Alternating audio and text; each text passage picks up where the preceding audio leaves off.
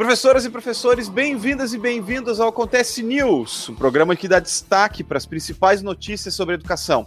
Na bancada, como sempre, está comigo meu amigo professor João Guilherme Ritter Kupka. E aí, João, tudo bem?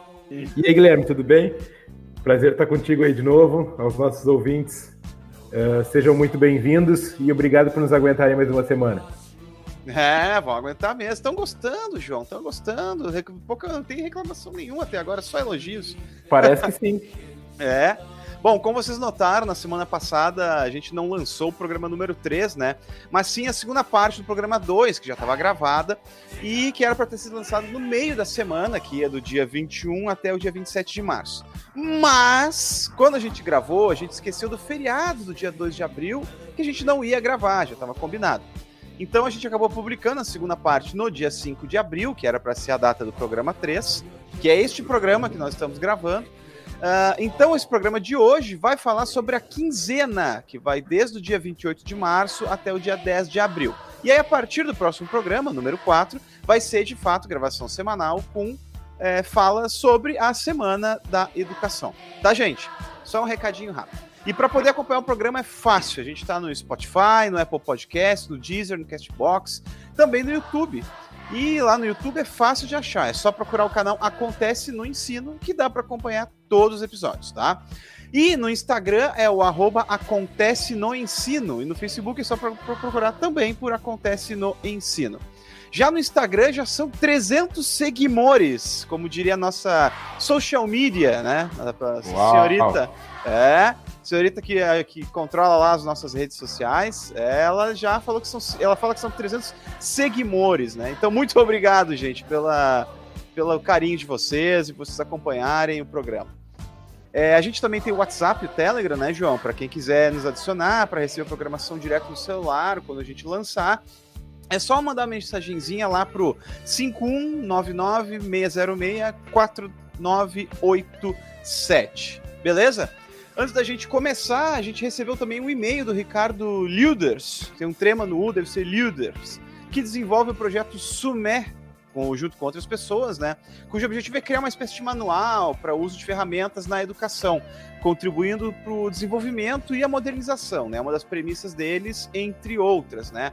É, todo o conteúdo é de licença livre, qualquer pessoa pode contribuir é, contanto que siga alguns padrões, né, do, sobre o uso dos vídeos e anexos, etc., e solicita participação através de um formulário que eles criarem, né? Eles criaram, né? Esse participação que a diz é justamente para contribuir, para colocar material e etc, tá? Esse conteúdo ele pode ser compartilhado, ele pode ser adaptado e contanto, claro, que se cite a fonte. O site é bem fácil de navegar, ele tem uns textos bacanas de ler ali, né? Para quem quiser conhecer o site é edu.sumelms,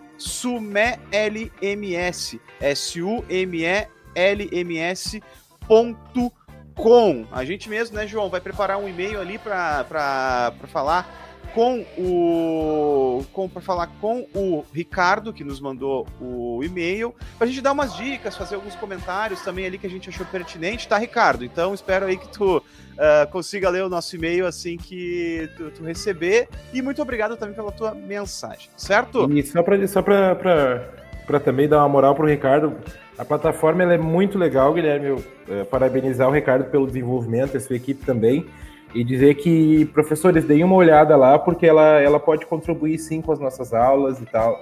Uh, o Ricardo tomou vários cuidados para desenvolver um conteúdo bacana, existe um código de conduta para fazer o trabalho lá na, na plataforma, uh, tá bem dividinho, áudio, vídeo, conteúdos interativos, então eu recomendo que vocês deem uma olhadinha lá e possam também estar tá ajudando o Ricardo a desenvolver da melhor maneira esse material aí.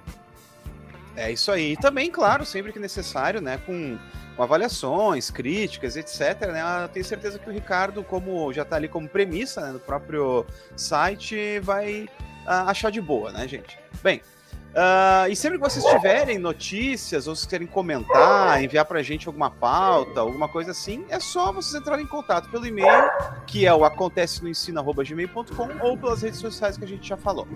Bom, agora a gente vai para o primeiro bloco do Giro pelo Ensino.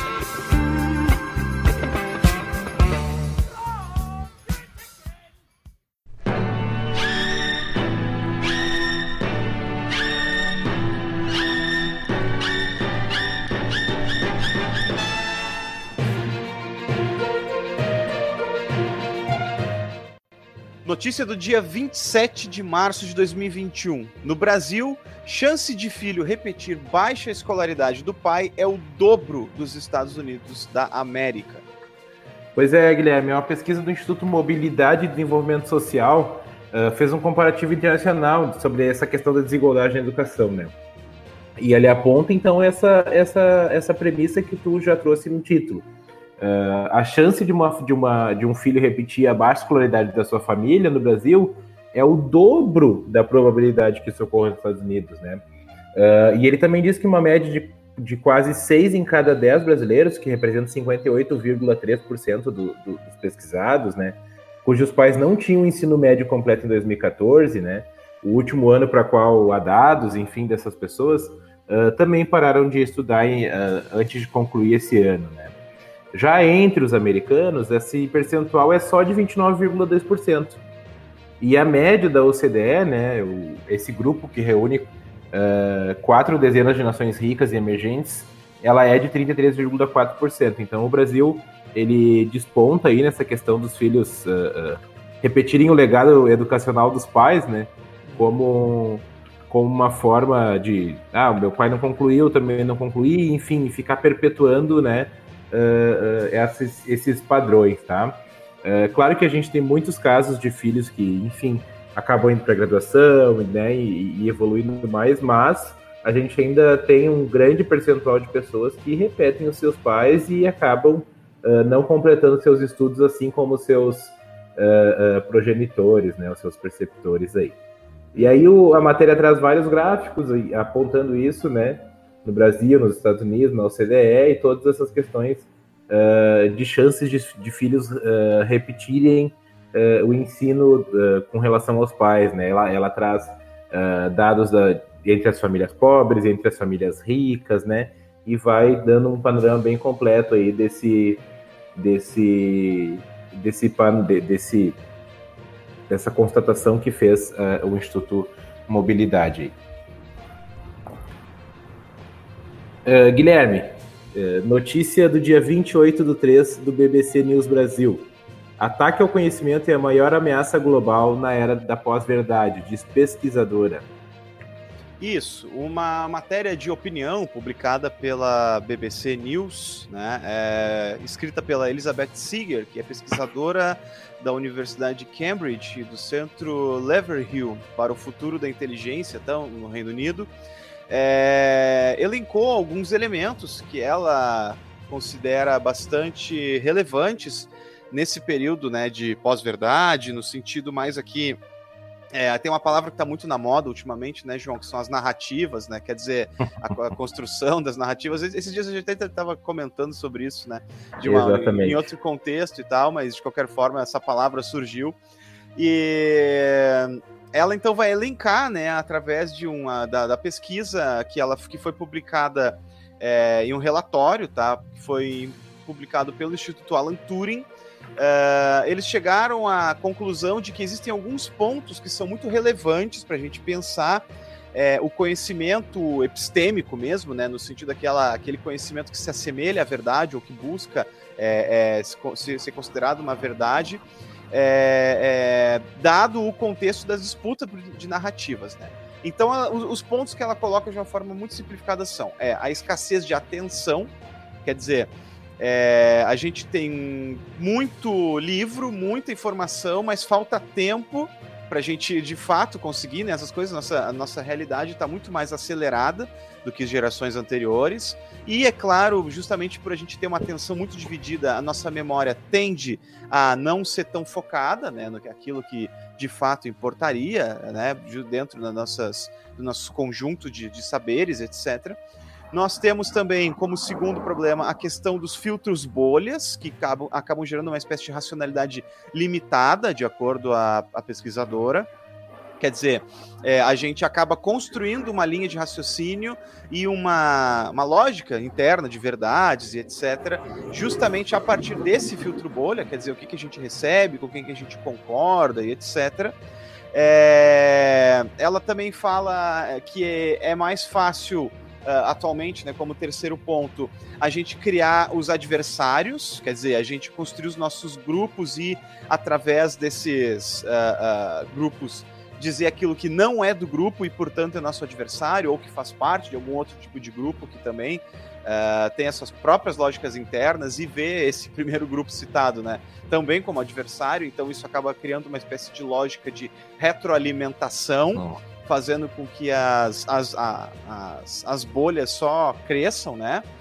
Uh, temos como quarto ponto o que ela chama de erosão da confiança, porque nós tínhamos uh, por muito tempo né, as, as, instituições conhecidas, assim, que uh, uh, embora não, não sejam de fato detentoras do saber, tinham uma credibilidade no sentido de transmissão de informação, por exemplo, né? veículos de jornalismo, é, instituições é, é, educacionais formais e etc. Né?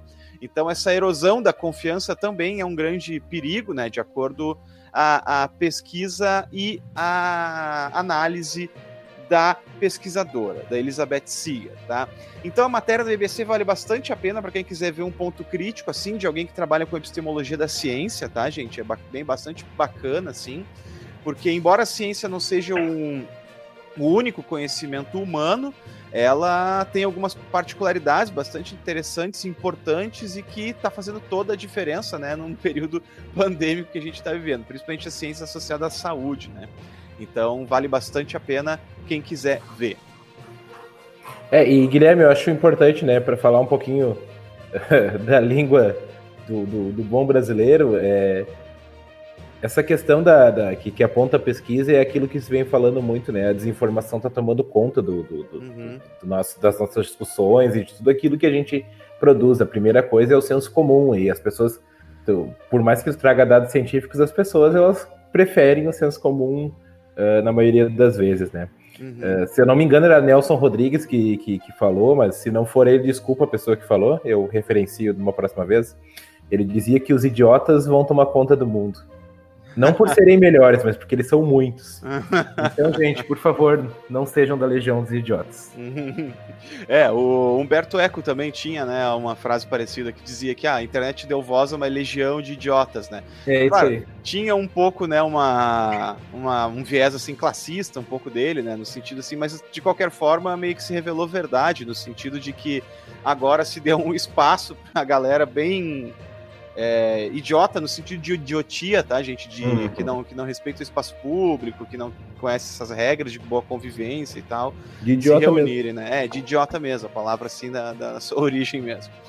Bem, uh, notícia do dia 29 de 3 de 2021, do portal G1. Para 78% dos professores, crianças da pré-escola têm expressão oral e corporal afetadas durante a pandemia, de acordo com a pesquisa. Então, Guilherme, essa notícia do G1, ela diz que os alunos eles estão com déficit, né, uh, no desenvolvimento de habilidades que em casa não são estimuladas como seriam na escola. Uh, diferença no ambiente de aprendizagem doméstico chega a 20 pontos percentuais entre famílias ricas e pobres. E aí a reportagem ela vem falando que essas crianças na idade de pré-escola elas estão apresentando um, um déficit significativo no desenvolvimento dessa expressão oral e corporal, durante a suspensão das aulas. Né? Essa é uma pesquisa da Universidade Federal do Rio de Janeiro uh, e da Fundação Maria Cecília Souto Vidigal. Esses dados uh, eles foram coletados em duas cidades, uma do Nordeste e outra do Sudeste, e aí eles ouviram 2.070 professores e familiares de alunos matriculados em 77 escolas públicas, privadas e conveniadas, né? A falha na aprendizagem ela foi detectada por profissionais de educação ouvidos no levantamento, né? E foi é, é uma pesquisa obtida do G1. E aí ele apontou esse dado de que, de que 78% dos professores eles entendem que os, os, as crianças, né, elas estão tendo menos desenvolvimento do que, uh, uh, do que teriam. E essa, essa, esse dado, ele é, o mais assustador dele é que a diferença de aprendizagem dentro de casa, ele, ela vai chegar a 20 pontos percentuais entre famílias ricas e pobres, né? Então é, é importante a gente pensar um pouco sobre isso também, porque óbvio, se tu tem mais condições, tu vai oferecer melhores condições para teu filho para ele poder estar tá aprendendo, né? Uh, essa pesquisa também indicou que 37,6% dos alunos apresentam problemas de conduta uh, em uma faixa considerada de risco de risco de atenção, né?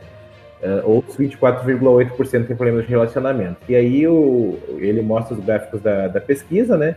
E vai fazer uma, uma, um comparativo né, de, de, uma característica normal das crianças, uma característica limítrofe e uma característica de risco de, ou de, de atenção, né? Então, é, são dados que preocupam bastante, que a gente uh, que trabalha com educação está sentindo na pele, né? Que, claro, as crianças estão tendo déficit, Uh, ainda mais essas crianças de, de, de nível de pré-escola que pre precisam desenvolver algumas questões de corpo, de movimento, de habilidades sociais, enfim, e que não estão conseguindo aí, Guilherme. Pois é, e na verdade é mais um sintoma daquilo que já era um prognóstico, né? Do aumento do abismo entre é, escolas é, públicas e privadas, né? Embora o BAC tenha sido para as duas, mas principalmente no recorte de classe, né? Que, que nem tu é. falou aí na. É, na... E, e, tem o fato também de que as escolas, a maioria das escolas privadas já tinham organização em ambientes virtuais de aprendizagem, já apre apresentavam isso para os seus alunos, enfim. E, e para as escolas públicas foi quase que um rearranjo ali que eles tiveram que fazer e se adaptar a esses ambientes virtuais durante a pandemia. Então, claro que se tu larga na frente com algumas, com algum, algumas ferramentas, tu consegue sim uh, ter uma melhoria e, e, se as crianças já sabem lidar com essas ferramentas, a questão da, das aulas síncronas, uh, remotas, interativas, não presenciais, ela vai ocorrer de melhor maneira, com certeza, né, Guilherme? Com certeza. Até o cachorro uh, gostou do teu comentário. Até, até, até a Sky aqui gostou do, do, do comentário. Grande Sky. Notícia de 29 do 3. Entidades debatem o novo referencial curricular gaúcho do ensino médio. É, a notícia veiculada pelo CEPERS é, comenta, na verdade, o encontro que foi feito entre as entidades de educação do Rio Grande do Sul é, com representantes da Secretaria Estadual de Educação, que ocorreu no dia 26 de março, tá? É, esse Conselho Estadual de Educação né, teve, na verdade, muitas críticas acerca do referencial curricular, do novo, né, da proposta. E é, no caso, o CEPERS foi representado pela diretora de Departamento de Educação, a Rosane Zan, e é, é, falou basicamente que não teve participação, ou quase nenhuma participação da comunidade escolar, ou seja, os professores, as professoras não foram ouvidas né, para construir o, o referencial. É, antes, né, que alguém acha assim, ah, o CPRs é enviesado. Claro que é, sempre é. É um sindicato, sindicatos são enviesados, né, porque tem, uh, isso faz parte do jogo, tá, gente, independente de gostar ou não. Mas, uh, por exemplo, a própria representante do IFSU, no caso, a professora doutora Raquel Caetano, falou a mesma coisa, tá? Iniciou a fala demonstrando preocupação com os conteúdos apresentados à proposta de governo, porque o documento tem algo em torno de 500 páginas, tá? E foi dado menos de uma semana para análise desse documento. Então, é, a, a, briga foi basicamente essa que ocorreu, tá? A contenda, a discussão. Uh, e realmente, ao que dá a entender é que o processo foi muito a toque de caixa e deu pouco tempo né, para isso. A, a própria Rosane Dan reforça que, desde a implantação das escolas piloto, né, Sabemos que o objetivo dessas reformas é a mercantilização da educação, né? Isso na análise dela, transformando nossos alunos em robôs para atender somente as necessidades do mercado. Precisamos refletir sobre como essas propostas vão impactar o futuro dos nossos jovens. Uh, essa foi né, a, a, fala da Rosane Zan, aqui da notícia do CEPERS, né? Claro, cada rede, cada estado, cada, enfim, tem uma forma de organização, né? A, a, muito rapidamente aqui em Esteio, Uh, claro, não foram todos e todas as professoras que participaram, mas o convite foi, né, para todo mundo construir, fazer uhum. parte, claro, dentro da, das limitações também dadas pelo RCE, né, que era o referencial curricular estadual, mas de qualquer forma houve sim espaço para a gente se colocar, né? Claro, tudo dentro da legalidade, tudo dentro das diretrizes, evidentemente, uhum. mas aqui, né? Então cada rede consegue se organizar de uma forma, né, João? É, e ainda houve uma audiência pública no caso de Esteio, né? É, claro que ela foi feita de forma uh, virtual, enfim, mas houve essa, essa, esse momento de discussão e os professores foram chamados, né, mais de uma vez para a construção. E o que preocupa com relação ao ensino médio, Guilherme, é que já vem se tentando e se errando com o ensino médio no Brasil há é. muito tempo, né? A gente vai lembrar do governo Temer que propôs uma reforma do ensino médio. Aí, enfim, com a, com a implantação da Base Nacional Comum Curricular o ensino médio e vem se tentando implementar desde aquele momento, né? A, a, no, no, ensino na, na, no ensino infantil e educação ensino fundamental também, é, enquanto a gente já vem estudando da base, implantando ela e tal, o ensino médio continua estudando e continua tentando fazer. E isso demonstra um atraso no progresso do, do dessa modalidade de ensino, né? Aí uma hora é um ensino médio politécnico, daqui aí com algumas escolas integrais e algumas escolas continuam fazendo do, do modo antigo, né? E, aí não há uma, um padrão para isso, porque a gente sabe que, que ter, ter uma base comum é importante para um país, né? Crescer enquanto educação. E o ensino médio continua assim, cada um fazendo como acha melhor. E aí as coisas quando vêm, vêm dessa maneira atravessada, vêm dessa maneira uh, uh, a toque de caixa, como tu mesmo colocou, e só quem vai sofrendo são as nossas, as, os nossos estudantes, né? E o abismo na educação só vai aumentando e aumentando e aumentando mais. É, bem por aí mesmo. Bom, notícia do dia 29 de março de 2021 ainda. É, o Saíram os resultados do Enem 2020 e 28 tiraram nota máxima em redação. Então, Guilherme, essa notícia do portal UOL, né? Ela, ela mostra então os resultados do Enem 2020, tanto do impresso quanto do online, que foi uma das novidades. Uh, quem divulgou foi o Instituto Nacional de Estudos e Pesquisas, Anísio Teixeira, o INEP, né? A gente já comentou um pouquinho sobre ele nos, nos programas anteriores. E aí, segundo o Instituto, 28 participantes tiraram a nota máxima em redação. Esse número ele assusta um pouco se a gente pensar que em 2019 foram 53 estudantes que alcançaram esse maior resultado, né? Uhum. E em 2018 foram 55. Uma das explicações que o Instituto Anísio Teixeira traz, Guilherme, é que a abstenção foi a maior desde 2009. A gente falou um pouco sobre isso no nosso primeiro programa e contou um pouquinho de todas as barrigadas que o INEP deu durante esse concurso, né? É. Uh, Para ter uma ideia, a abstenção, a abstenção no digital chegou a 70% e no impresso foi de 50%, né? Uh, as notas dos estudantes, então, que já concluíram o ensino médio, elas podem ser conferidas lá na página do participante do, do INEP, uh, e os treineiros, então, vão ter o resultado em maio. Treineiros são aqueles que fazem mesmo antes de terminar o ensino médio, para poder uh, para poder ver como é que tá, enfim, e testar suas habilidades. É, quando tá no é. primeiro ano, no segundo ano, Isso, e já quer se exatamente. preparar, né, para saber como é que é a prova, é. etc. São os populares treineiros, né? Uh, outro dado importante, Guilherme, é que diminuiu, né? Se, se o número das pessoas que, que tiraram nota máxima diminuiu, uma coisa boa é que aquelas pessoas que zeraram também diminuiu, né? Enquanto foram 143 mil na, na edição anterior, dessa vez foram só 87 mil. E uma, uma nota engraçada, Guilherme, boa parte desses estudantes zeraram por usar o pronome neutro do, na, no uso das suas redações, né? É, claro que eu estou levando aqui como, como viés engraçado, mas a comunidade que defende o uso do pronome não está não tá muito satisfeita com isso, né? É. Para quem não sabe o que é o pronome neutro, é aquela coisa, né? Ó, olá todos, todas e todos, né? Uh, é, para designar as pessoas devido à grande abertura, enfim, para as questões de gêneros que a gente está tendo. É, são os pronomes aqueles que não denotam um gênero, tá, gente? Isso, exatamente. Não denotaria o gênero. Uh, as transexuais, transgênero, por exemplo. E, aí aconteceu também um fato, Guilherme, de que alguns, algumas, algumas pessoas no, no online não conseguiram acessar a página, a página, né, reclamaram que passou por uma instabilidade, o INEP, então, confirmou isso em nota, né, que a instabilidade no site, que, que ocorreu essa instabilidade no site, uh, e que 45% dos estudantes que tentaram acessar a prova tiveram problemas. Né? Quer dizer, você abre o concurso para anuncia que ele pode ocorrer de maneira online e quase metade das pessoas que o acessam não conseguem fazer a prova por uma instabilidade. Por que, que eu não estou surpreso, né? Não, Aí, mas o, o, o, órgão explica ainda, Guilherme, olha só. É, porém, às 21 horas e 20 minutos, o sistema foi completamente restabelecido e o acesso normalizado aos estudantes. Às 21 né? horas e 20 minutos? Isso, às 21 Oba. horas e 20 minutos. Ah, agora vai dar tempo, galera. Agora dá tempo agora prova, sim, hein? corre que dá certo, galera. Vai fechar só às 23h59. e é isso. Só para terminar, alguns dados dos participantes, tá, Guilherme, que eu acho que são muito importantes, tá?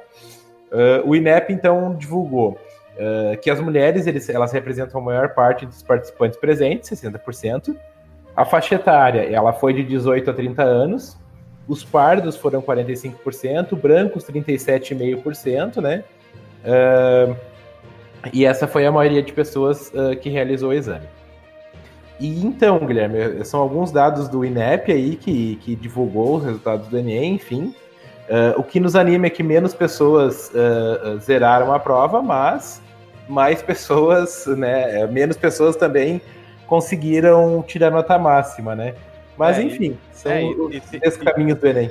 É, e tem que fazer um cruzamento de dados para ver também se existe alguma relação entre as pessoas que, em geral, faz, eh, não faziam a prova, né, não terminavam a prova, uhum. uh, se não são essas também que não acabavam zerando a, a redação, né, Exatamente, forma, porque, né, como, como quem trabalha no Enem pode verificar, tem muita gente que não gosta da sua redação e aí nem preenche ela na, na, na folha oficial, né? Isso. Faz é. o rascunho lá e depois, ah, não, não curti, acho que essa redação não vai dar certo aqui. E aí já nem preenche e acaba zerando essa redação, né? Né, tem essa. Uh, então, Guilherme, notícia do dia 29 do 3, do Sul 21, secretária de Educação Básica do MEC pede demissão. Isso, a Isabel Lima Pessoa, é, que era a secretária de Educação Básica do Ministério da Educação, pediu para sair no governo Bolsonaro. Né?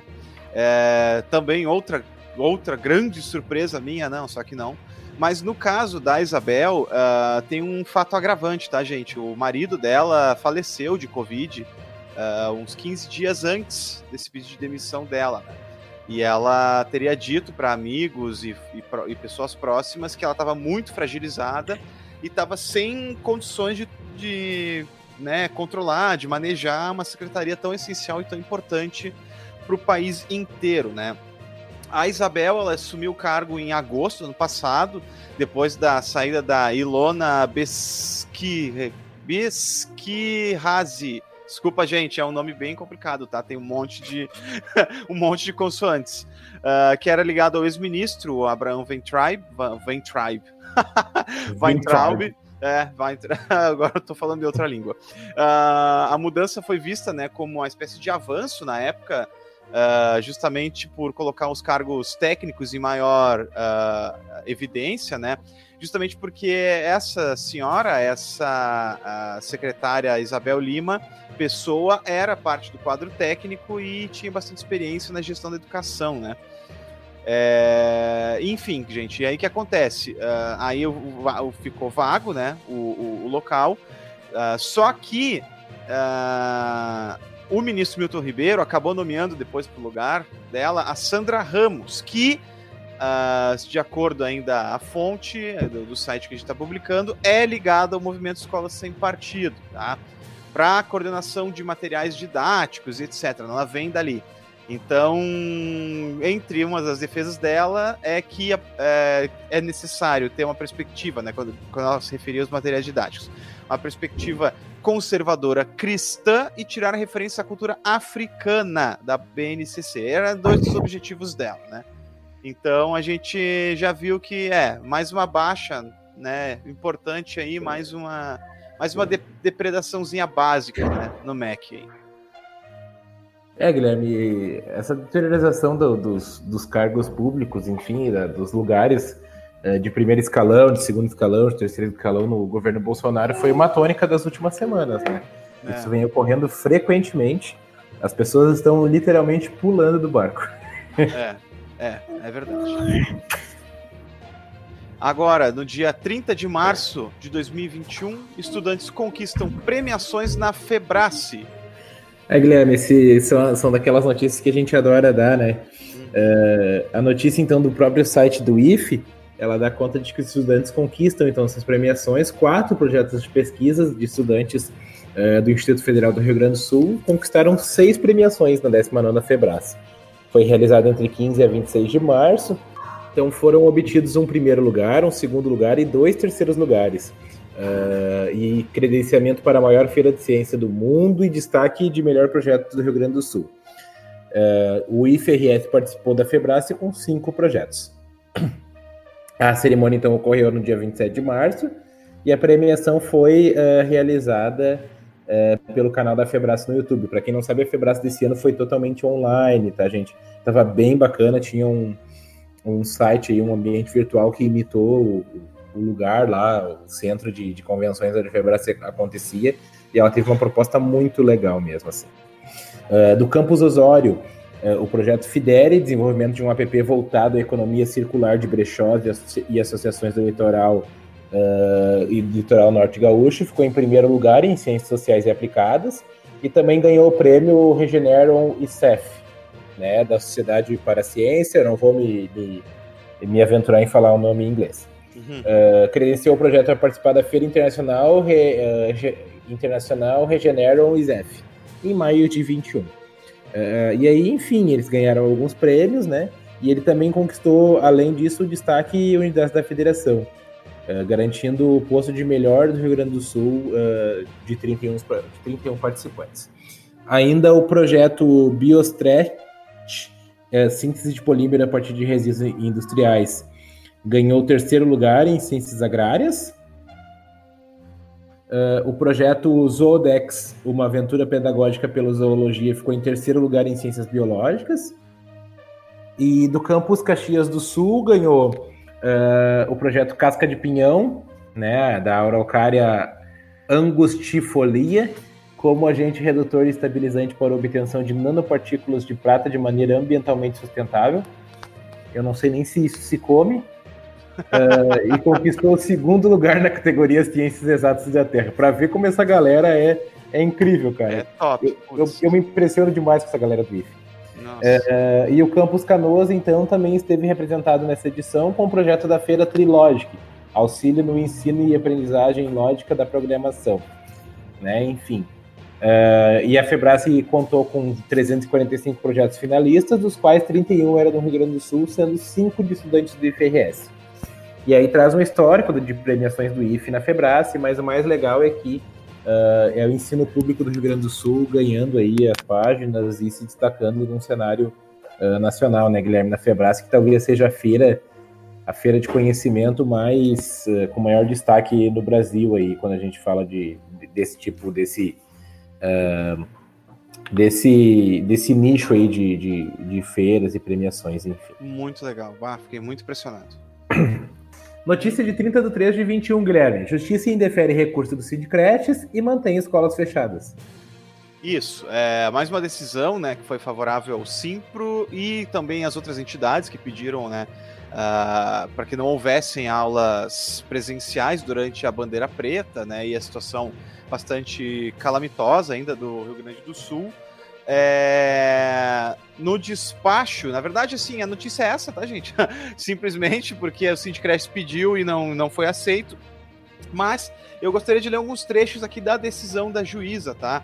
Que foi dada, que foi basicamente o seguinte, né? Ao rejeitar, ela disse, esclareceu que não estão presentes no processo nem a utilidade nem a necessidade da ação e a clara ausência de interesse processual da parte da parte autora, né? É, quer dizer, o que a gente estava dizendo que não tinha nem é, razão pro Sindicrash estar tá entrando com esse processo. Basicamente foi isso, que não teria assim a legitimidade para entrar com esse processo que se refere, por exemplo, ao retorno de todas as aulas presenciais, né?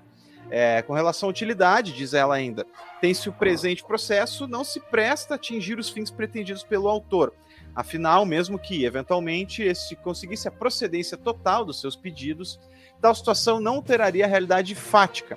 Afinal, as requeridas são pessoas jurídicas de direito privado, não possuindo nenhuma ingerência sobre a abertura ou o fechamento das escolas de educação infantil no estado do Rio Grande do Sul, tá, gente? Então, quer dizer assim, não é que ela não é parte interessada, mas é que ela não teria ingerência, porque isso é algo que é decidido pelo Estado do Rio Grande do Sul. Ou seja, quem tem que recorrer desse tipo de coisa é o Estado do Rio Grande do Sul.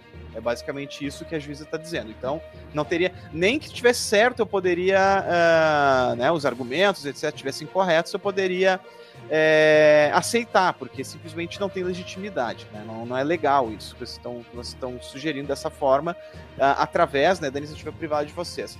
Já no que diz respeito ao interesse, sua ausência se verifica pela inexistência de qualquer pretensão resistida por parte das requeridas, cuja legitimidade passiva é, no mínimo, questionável. Ainda foi, foi parceira, falou que é questionável. Claro, não tem por que dar porrada assim, né? Do nada, né? Mas é uma juíza, juiz, juiz tem que ser assim, é sereno e tal, e, e mandar. E é isso aí, gente. Acabou. É, e é mais um capítulo daquela queda de braço, né? Que ninguém tá olhando para pra, as pessoas, só tá olhando pro, pro lucro, assim, né? É. é e quando é. eu falo que ninguém tá olhando para as pessoas, eu tô falando de, de, de parte a parte, tá? Uhum. Eu não tô fazendo nenhum juízo de valor, nem defendendo ninguém aqui e ali. Ninguém tá olhando para isso, tá olhando pro lucro. Né? Quem vai lucrar mais ou quem vai lucrar menos, que é lamentável. E a gente já é. vem falando disso em todos os nossos programas. É, e o Simpro ainda colocou, respondeu, né, que entende a dificuldade que enfrenta as escolas de educação infantil e solidariza com as professoras e com todos aqueles que nesse momento estão enfrentando dificuldades financeiras e emocionais. Mas não podemos esquecer que nesse momento que o sistema de saúde está colapsado, as vidas estão em primeiro lugar, ressaltou, né, a Margot Andrade, diretora do Simpro RS. É isso, gente. Essa é a notícia, né? Mais uma ação dada que foi tida como improcedente. Notícia do dia 30 de março. CEPERS e Defensoria Pública do Rio Grande do Sul somam esforços pela homologação e liberação de matrículas da EJA. Então, Guilherme, essa notícia do, do portal do CEPERS, né, ela, ela traz então um panorama de que eles estão buscando reverter a aceleração da distribuição da EJA, né? E aí, então, os CEPERS e a Defensoria Pública estiveram, discutiram nessa terça-feira, dia 30 de março, as estratégias para fazer valer o direito constitucional a milhares de jovens e adultos, que é o direito à educação, né? A Defensoria Pública, dirigente do Núcleo de Defesa da Criança e Adolescente, a de, quarta aí, a Defensora Pública, né, que é dirigente do Núcleo de Defesa da Criança e Adolescente, Andréa Paz Rodrigues, com, ela convocou a reunião. E aí, então, convidou também a SEDUC, que não respondeu. Né? Tentamos contato por telefone e e-mail, não recebemos nada. Vamos tentar novamente nos próximos dias, pois precisamos da presença da mantenedora para buscar soluções, afirmou a Andrea. E aí, e aí o, o assessor uh, Edson Garcia, o segundo vice-presidente do CPERS, também afirmou que todo início do ano letivo é um descompromisso com a educação, com, a, com dificuldades para homologar turmas e liberar matrículas. É recorrente sempre a mesma coisa, mas agora o grande alvo é a EJA e o que está sendo feito nos indigna e revolta. Esse foi o Edson Garcia, o segundo uh, uh, vice-presidente, né? Segundo eles, a situação é dramática. E aí, enfim, também participou desse encontro a deputada Sofia Cavedon, que também disse que é que não tem compromisso nenhum, é um desrespeito com as comunidades escolares. Uh, o que temos de fato é uma deliberação para extinguir a EJA, não quer atender jovens de 15 aos 17 anos no noturno e também não tem projeto pedagógico para lidar com a distorção idade séria. Né? Então, essas questões que vêm que vem sendo colocadas aí, né? Uh, e, e, que estão uh, fazendo essa reverberar esse discurso da questão da EJA, né? Para quem não sabe, as matrículas para EJA no estado não foram liberadas nesse semestre ainda, né? Nesse, uhum. nesse ano, por uma série de justificativas do governo lá, não estão sendo feitas matrículas na EJA. E esse movimento da Defensoria Pública do CPR está sendo feito para que se liberem essas matrículas da EJA conforme pedido, né? E aí o que o governo do estado justifica são essas questões, esses fatores, né, de problemas na, na, na com a pandemia e falta de vagas e assim vai uh, sempre uma justificativa diferente. Então, os CPERS e a Defensoria Pública se, se reuniram aí para tentar fazer uma pressão no governo do estado para que eles possam retomar essa questão uh, de matrículas da EJA, tá? Elas estão suspensas em todo o estado. Notícia, Guilherme, do dia 31 de 3 de 2021. Alunos suspeitam de erro em nota do Enem e cobram revisão.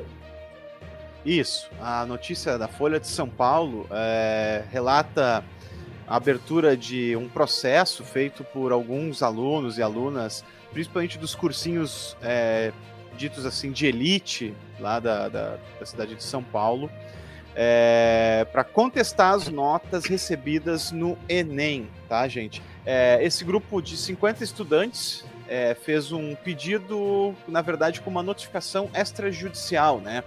E eles querem, queriam, então, a data, um acesso em 24 horas aos espelhos da redação. Né? É, as inscrições para o SISO abriram lá no dia 6 de abril e as pessoas estavam um pouco assustadas, né? Esses alunos, essas alunas, porque, em geral, esses cursinhos de elite são alunos e alunas que querem concorrer em, em cursos super concorridos, né? Então, a gente sempre vem à cabeça medicina, por exemplo, né? Que, em geral, é o curso mais concorrido nas universidades, principalmente nas públicas. E, e então diz né, o advogado dos estudantes que são alunos que estavam muito bem preparados e tiveram notas menores que anos anteriores. O fato de NEP ter problemas recorrentes nos sistemas nos faz ter essa dúvida. Por isso, pedimos que os candidatos possam ver o espelho e, assim, dar transparência ao processo. É, então, a matéria também traz ali mais é, relatos de alunos e alunas, né? É, se faz essa comparação de que apenas 28 candidatos tiraram nota máxima e na prova anterior foram 53, né? E considerando que no ano anterior, né, na, na edição anterior, é, os resultados foram esses sem pandemia, sem nada, né? É claro, imaginava-se uma queda, mas talvez não tão abrupta, né, quanto essa. E é claro, né, é, mais essa canelada levou à demissão de Alexandre Lopes do cargo um mês depois da realização do Enem. Né? É, é esse Alexandre Lopes era um dos responsáveis pelo Enem ele já não tinha um bom relacionamento, de acordo à matéria, com o Milton Ribeiro, o ministro da Educação, e que considerou né, essa, essas falhas na prova como a gota d'água e encaminhou a demissão desse senhor Alexandre Lopes. Não, e é engraçado que a elite, a, a elite faz pressão e coisas acontecem, né? Isso é. é. uma tônica do nosso país. Se fossem, se fossem estudantes pobres que tivessem feito o requerimento, com certeza ele não seria acatado, né? É, mais essa, né? Fica claro o recorte de classe também. Mas, amigos, antes de mais nada, estudem, tá? Isso, é. Não é pra esquecer isso aí, gente. Não é pra esquecer. Vamos incentivar a nossa galerinha também, porque essa tempestade vai passar. Vai depender um pouco também da gente reconquistar certas coisas que estão sendo perdidas. É isso aí. Notícia do dia 31 de março ainda. Estudantes protocolam pedidos de impeachment em série contra Bolsonaro.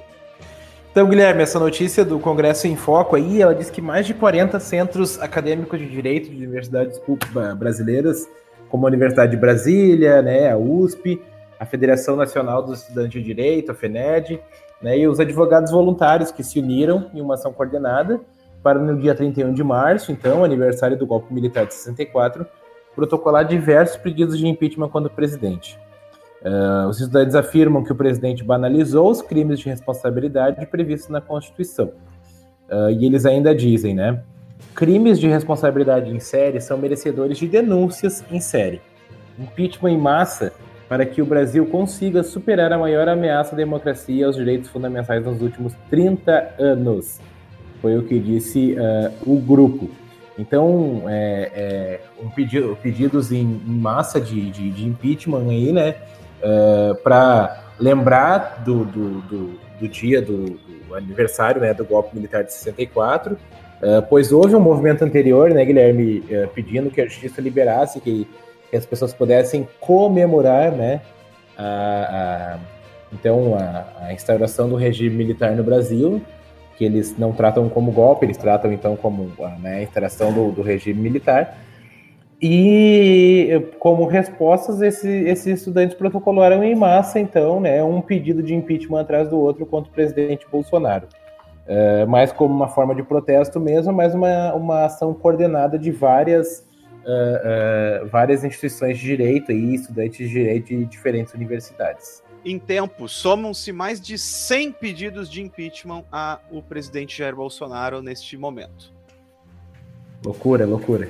É. Um recorde, hein? Já pode pedir música no Fantástico pelo resto do ano. Ah, não. O, o tamanho de, de, O tanto de pedido de impeachment que esse senhor já tem, ele. Ele, ele já vai entrar nos anais da, da, da, da democracia brasileira. Guilherme, notícia do dia 1 de abril. E não é mentira. Professores de Novo Hamburgo são premiados em concurso nacional que destaca ações na pandemia. É, ainda bem que não é mentira, porque a notícia é boa. É, aqui na rede municipal de Novo Hamburgo, eu digo aqui porque é próximo de Esteio, que é a nossa sede aqui, da onde a gente grava o programa e fala e etc. Esteio é, do Rio Grande do Brasil. Essa mesmo, né? O, maior, é o menor é, município do Rio Grande do Sul. Qualquer dia falo... desse a gente podia fechar o programa cantando o hino de esteio, Guilherme. Não sei o que, que tu acha. Eu, mas tu sabe cantar o hino de esteio? Óbvio, todo, como bom esteiense. Eu não sou esteiense, sou porto-alegrense, né? A gente já é, falou sobre isso. Tu, tu canta de Porto Alegre e eu logo depois canto de esteio. Mas eu sei de Porto Alegre. Cidadão sem nenhuma consciência é, É verdade, eu sou um apátrida, gente, perdão. Mas é, brincadeiras à parte, né? É, eu falo aqui porque é próximo de nós, né? É um município grande, importante. É, e das 100 premiadas né, nessa premiação, uh, sete delas foram professoras da educação infantil da Prefeitura de Novo Hamburgo, tá, pessoal?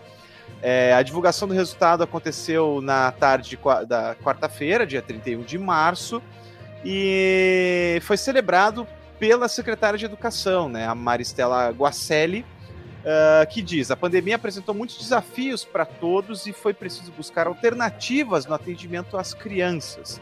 É, reconhecimentos como esse reforçam a qualidade da educação pública de Novo Hamburgo. Então eu vou passar aqui muito rapidamente, tá? Sobre o prêmio, ele é, ele é concedido pela Fundação Maria Cecília Souto Vidigal, tá, pessoal? Então, Nesse caso aqui, a premiação toda foi para educação infantil. E eu vou falar muito, muito rapidamente assim, porque né, o, o tempo urge, mas de qualquer forma é bom celebrar. Que a EMEI, a Bela Adormecida, as professoras Mariane e Lúcia Lunardi, Cleonice Jardim, levaram um prêmio com o projeto Um Pedacinho da Escola em Casa, caixa de tesouros, né, com a faixa etária até de zero anos a EMEI Vivendo e Aprendendo, as professora, a professora Jéssica Terezinha Ross da Cruz, é, ganhou com o projeto Plantar, Nutrir e Colher, na categoria Mediação de Leitura. É, a EMEI Joaninha, a professora Cristiele Borges dos Santos e a Joandre é, Rafael Matias ganharam com o projeto Vamos Cultivar Batata Doce, na faixa etária de dois anos. A EMEI João de Barro é, ganhou com, professor, com, as professoras Paola Winter Silveira e Catiana dos Santos. Uh, investigação com elementos da natureza era o projeto, também na faixa etária de dois anos. A EMEI Caracol, a professora Gisele Borba Viegas, ganhou com o projeto Criança e Natureza, na faixa etária de três anos. Uh, a professora, na mesma EMEI Caracol, professoras uh, Viviane Zimmermann e a Mariana Presser, na faixa etária de dois anos, ganharam a natureza que vive na casa, mudanças e transformações através do tempo. E por fim, na EMEI, professor Ernest Sarlet, espero ter dito Ernest Sarlet. Sarlet, tá, muito bem, olha aí, ó, conhecedor. As professoras Vanessa dos Santos Marques e Cláudia Maria dos Santos ganharam também na faixa etária de dois anos com o projeto Caixas Temáticas. Então tá aí, sete premiadas entre 100 parabéns para as professoras é... de Novo Hamburgo. Deixa eu fazer um tempo, Guilherme, pois trabalhei nessa rede aí já e, e só evidencia um trabalho de rede, um trabalho coordenado, um trabalho que vem sendo muito bem conduzido já há muito tempo na educação infantil de Novo Hamburgo, que resiste à troca de gestão, que demonstra também um sentido de continuidade, né? Uma política então, de Estado, digamos. Uma política né? de Estado, ah, e é por isso ah. que a gente tem resultados tão expressivos em Novo Hamburgo, né?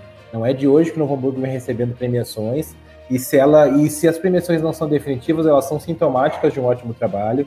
Né? A gente tem que lembrar que em 2019 uh, eh, o educador nota 10 do Instituto Vitor Civita foi para Novo Hamburgo, foi para Joyce Lambi da Escola Dolfina de Fenteller, escola que eu tive o prazer de trabalhar. Uh, e essas a educação infantil em Novo Hamburgo ela é muito bem uh, guiada, muito bem conduzida. Outro em tempo, Guilherme. Ernest Sarlet é o maior secretário de educação da história de Novo Hamburgo ele é o responsável por todas as reformas e todos os, os por colocar a educação de Novo Hamburgo no patamar que ela tem hoje, né? Então, Olha aí. Uh, Ernest Sarlé é uma espécie de semideus da educação hamburguês. Olha só, vamos saber. Bacana. Informação inútil, mas que vale a pena. Não, claro que não. Claro que não.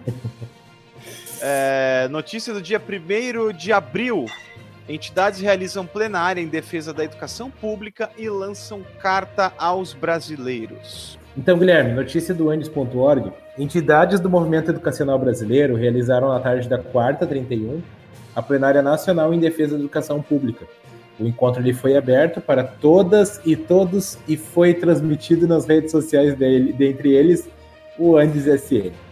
Uh, esse sindicato nacional, então, ele é uma organização, uma, ela é, é, é uma das 27 organizações que integram esse ciclo de debates, que teve como objetivo organizar uma importante ação uh, para derrotar o governo Jair Bolsonaro e sua política de ataques à educação pública e de genocídio da população brasileira, né?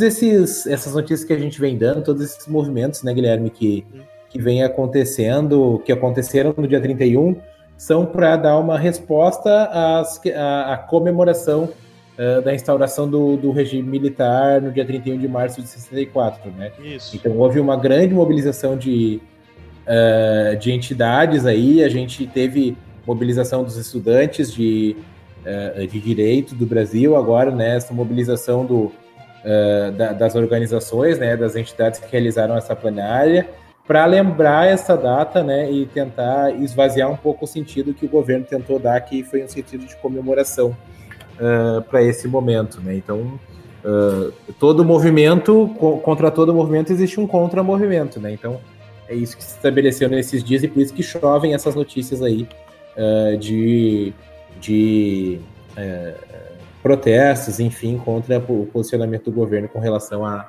à instalação do regime militar. Isso aí. Ainda no dia 1 do 4, Covid-19. Rio vai reabrir escolas na segunda-feira.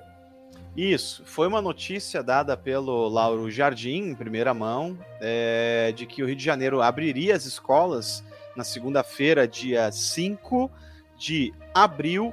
Contudo, uh, né, eu, eu, a gente colocou essa, essa notícia na pauta justamente para comentar né? Mais uma dessas questões dos atropelos, assim, porque essa foi uma tentativa meio uma canelada, né, também da prefeitura do Rio de reabrir as escolas do nada, não sem conversar com ninguém. Não, galera, olha só, baixou de 110%, 120% a UTI, foi para 98%. então tá bom agora, agora pode, tá? Então vamos, Tem 2% para a gente enfiar lá ainda. É, agora, agora pode, vamos dar-lhe. Prefeitura do Rio essa semana merece aquele prêmio, Guilherme. Aham, o glorioso. Ah, olha aí, tá bom, o prêmio, beleza. O prêmio FO. O glorioso prêmio FO. tá ótimo, vamos fazer isso sim. o... Mas aí, no dia 4, no domingo, a, a, o Tribunal de Justiça do Rio suspendeu tá? a decisão. No domingo. Isso. A decisão foi tomada. Os pais arrumando material, dos, ajudando as crianças a arrumar seu material. Vem cá, filho. Vamos botar o caderno, o livro, o lanche. Não, peraí. Tira o lanche, o livro, o caderno. Foi exato. Essa, essa deve ter sido uma cena muito frequente nas casas do Rio de Janeiro, tá, gente? Porque foi exatamente isso. A abertura foi. Olha só, no dia primeiro disseram assim: olha, vai reabrir, tá? Numa quinta-feira vai abrir na segunda. Aí até o tempo de se movimentarem e tal. Aí na, no domingo, dia 4, olha, olha, não vai abrir não, tá? Não vai abrir não. hoje sim, hoje não. E aí, como era para abrir no dia, no dia 5 de abril, né? Uh, enfim, foi suspendido e não foi reaberta, uh, uh, não foram reabertas né, as escolas no Rio de Janeiro. Então tá aí, mais uma vez, o prêmio FO vai ser dado, então, aqui, estreando no programa, o grande, glorioso prêmio FO para a Prefeitura do Rio de Janeiro. Prefeitura Parabéns, gente, Prefeitura do Rio de Janeiro. A gente trata essa questão assim com bom humor, né, Guilherme? Porque é só, é só o que nos resta, né? É. Mas é, é triste a gente ver no Brasil hoje que os poderes, ao invés de, de congregarem esforços, eles estão se eles estão é, é, se, se desafiando, né? Ah, eu vou reabrir escola só para ver o que a justiça vai fazer. Daí a justiça vai lá e barra. E assim, e, e a gente vive essa queda de braço, quem sofre é o povo, né? Só quem sofre é o povo. É, nesse sentido sim, com certeza.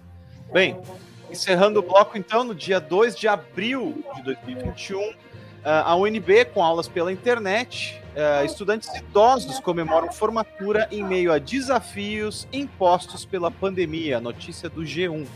Caraca, se, é, se a é outra notícia era notícia, né, da gente, da gente lamentar, essa notícia é uma notícia que deixa, o, como diria Olaf no, no, no Frozen, deixa o nosso coração quentinho. é... Só um papai para conhecer essa referência ah, aí. Let it go. O grupo de 104 alunos concluiu o curso de extensão de educador político e social em gerontologia.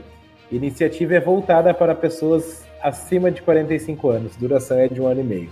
Gente, primeiro de tudo, antes de continuar com a notícia, eu convido vocês a acessar essa notícia e olhar a foto da notícia.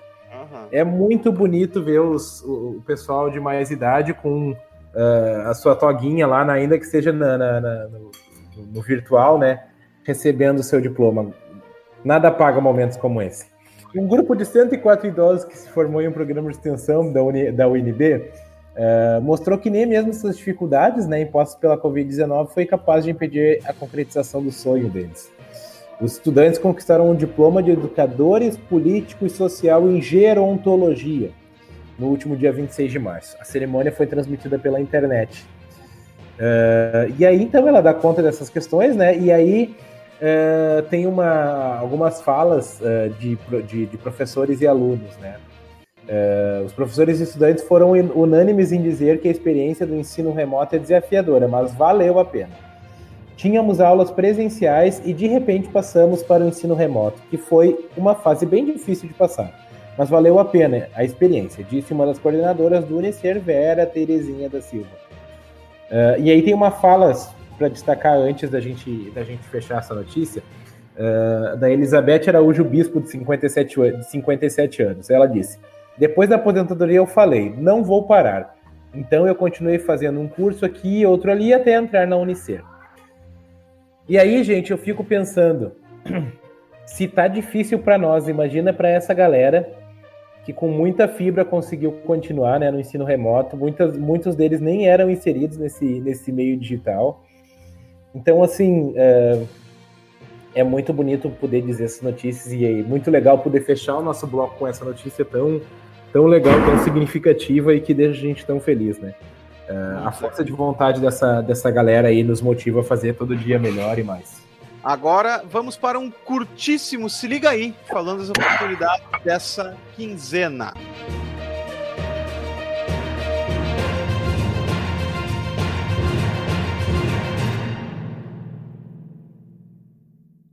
Olha só, uh, olha só, olha lá, então olha lá, olha que bacana, olha lá, olha lá, olha aí então, então lá, bonito, então olha lá.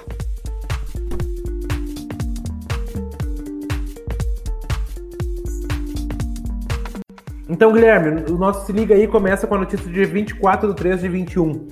Olimpíada de Astronomia e Astronáutica da Fundação Liberato, da Fundação Escola Técnica Liberato Salzano. Isso, é uma notícia ve veiculada pela Escola Técnica Liberato, aqui do Rio Grande do Sul. Para antes de falar da notícia, eu vou fazer um breve puxãozinho de orelha aí, pessoal do Liberato, porque, gente, vocês têm que melhorar sua comunicação institucional, gente. é só isso. Vocês têm tanta coisa boa, a gente ganhando prêmio, é, é, feira gigantesca. A gente põe alguém para fazer uma comunicação institucional, gente. Tá? A Liberato promove só a maior feira de ciência e tecnologia da América Latina. É, pois é. Então, gente, vocês, se vocês conseguem fazer isso, vocês conseguem colocar alguém para fazer matéria no, no, no site. vamos, vamos, vamos combinar. Mas de qualquer forma, né, a gente ficou sabendo dessa notícia pelo Liberato, então muito obrigado, obviamente. É, mas o que, que é a Olimpíada Brasileira de Astronomia Astronáutica, tá?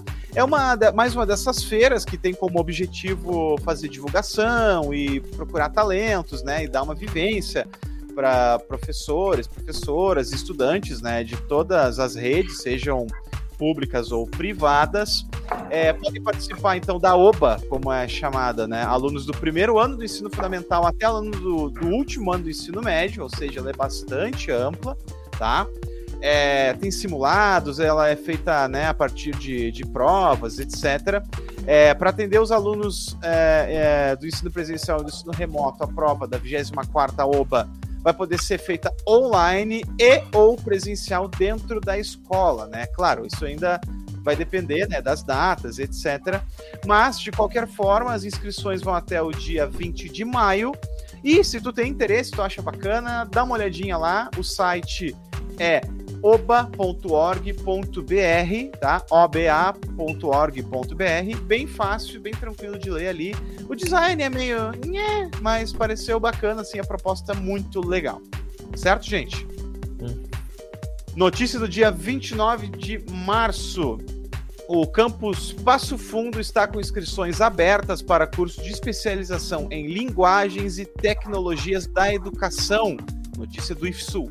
Então, Guilherme, essas inscrições elas estão abertas até o dia 21 de abril. Uh, essa, essa, especialização, então, especialização, especialização em linguagens e tecnologias da educação, tem como objetivo qualificar professores para atuar de forma proativa e eficaz na educação, desenvolvendo formas criativas de atividades de ensino-aprendizagem, envolvendo a interdisciplinaridade e as tecnologias da informação e da comunicação.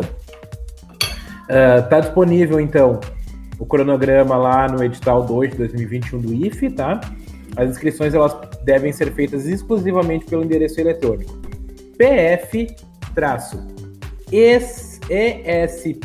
linguagens Vou repetir: PF-ESP de especialização, linguagens arroba ifsul.edu.br, tá?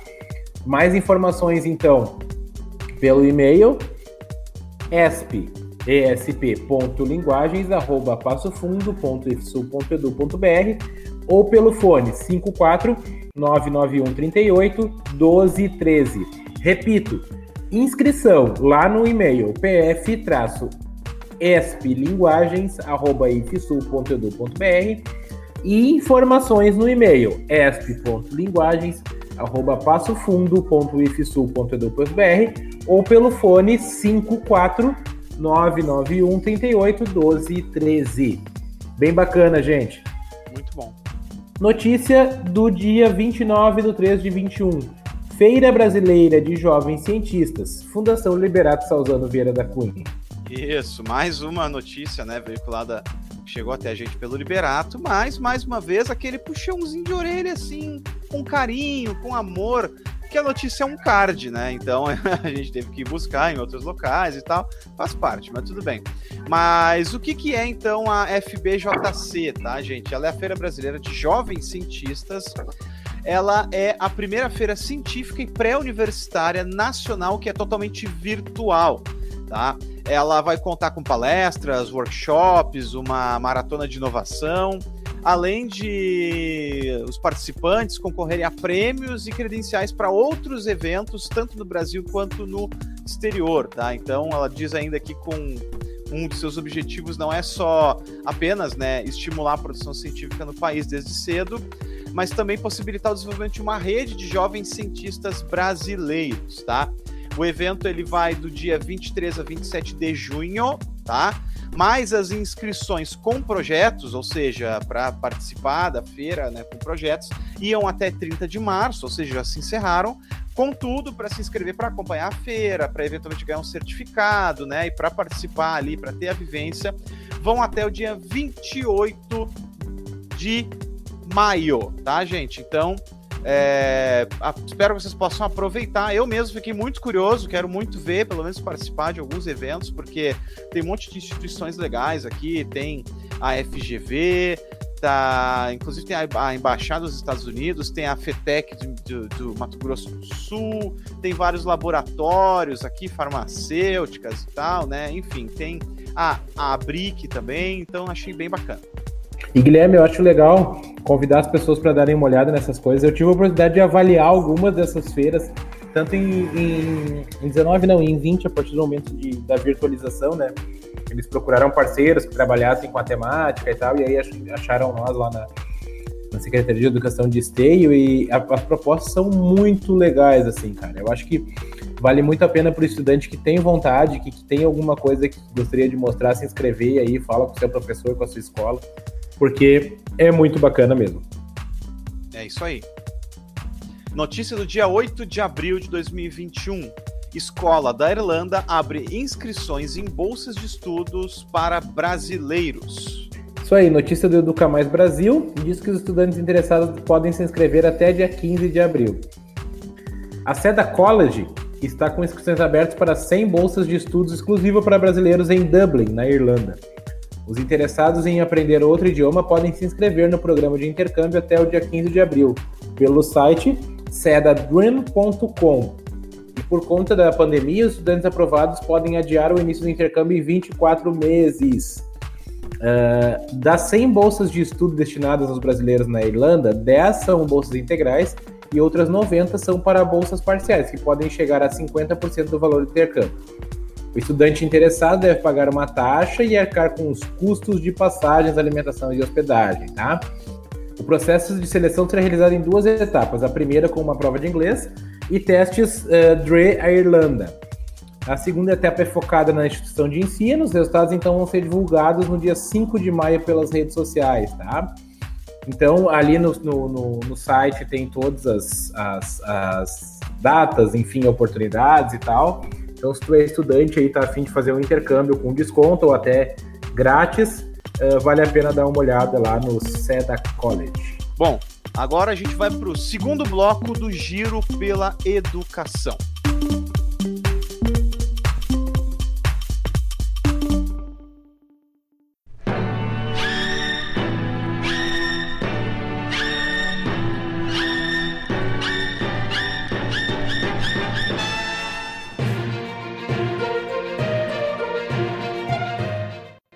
Então, Guilherme, notícia do dia 3 do 4 de 21. Única negra em universidade japonesa.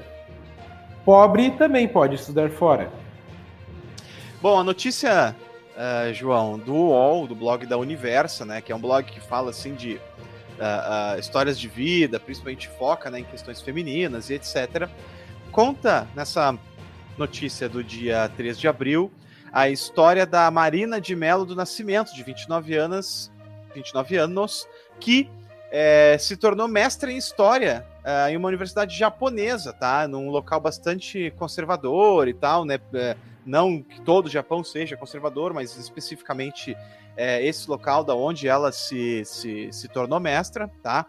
É, ela escreveu uma dissertação né, sobre Kishida Toshiko, tá? que é uma das primeiras feministas japonesas, né, de acordo à interpretação dela, uh, que foi uma, enfim, uma, uma, uma pessoa que é, lutou contra os padrões da, das regras patriarcais do país e tal, que eram bastante rigorosas, né? Ela comenta que foi uma das primeiras mulheres a estudar em escola pública e fazer ensino superior em Kyoto, que foi é, é, e ser escolhida, inclusive, para ser tutora da imperatriz na, na época em que ela viveu, tá? Isso é curioso do Japão, porque, por exemplo, Kyoto é uma cidade bastante tradicional, é bastante tradicionalista também, além de tradicional, é tradicionalista, diferente de Tóquio, tá? Porque Tóquio, que é uma cidade mais internacional e tal, então essa é uma, é uma digamos assim, um espelho né, interessante de, de colocar. E aí que talvez dê ainda mais né, substância para essa matéria, justamente o fato dela ter, uh, uh, enfim, essa vinculação, né? É, ela, inclusive, foi presa, né, não a aluna, tá? A, a, o objeto de estudo da aluna. Enfim, tem uma história muito interessante para ser dita ali. Ela conta, né, que desde os uh, até os 15 anos de idade, ela foi moradora de Itaquera, na zona leste de São Paulo. Ela se formou em letras na USP e, eventualmente, conseguiu uma bolsa, né, para estudar lá no Japão. É, e ela relata, inclusive, várias coisas assim da, da vida pessoal dela, né? Quando ela estava estudando é, japonês, por exemplo, um professor não teria aceitado ela no curso de japonês porque disse que ela não tinha a ver com a cultura e por isso não tinha por que ela aprender, né?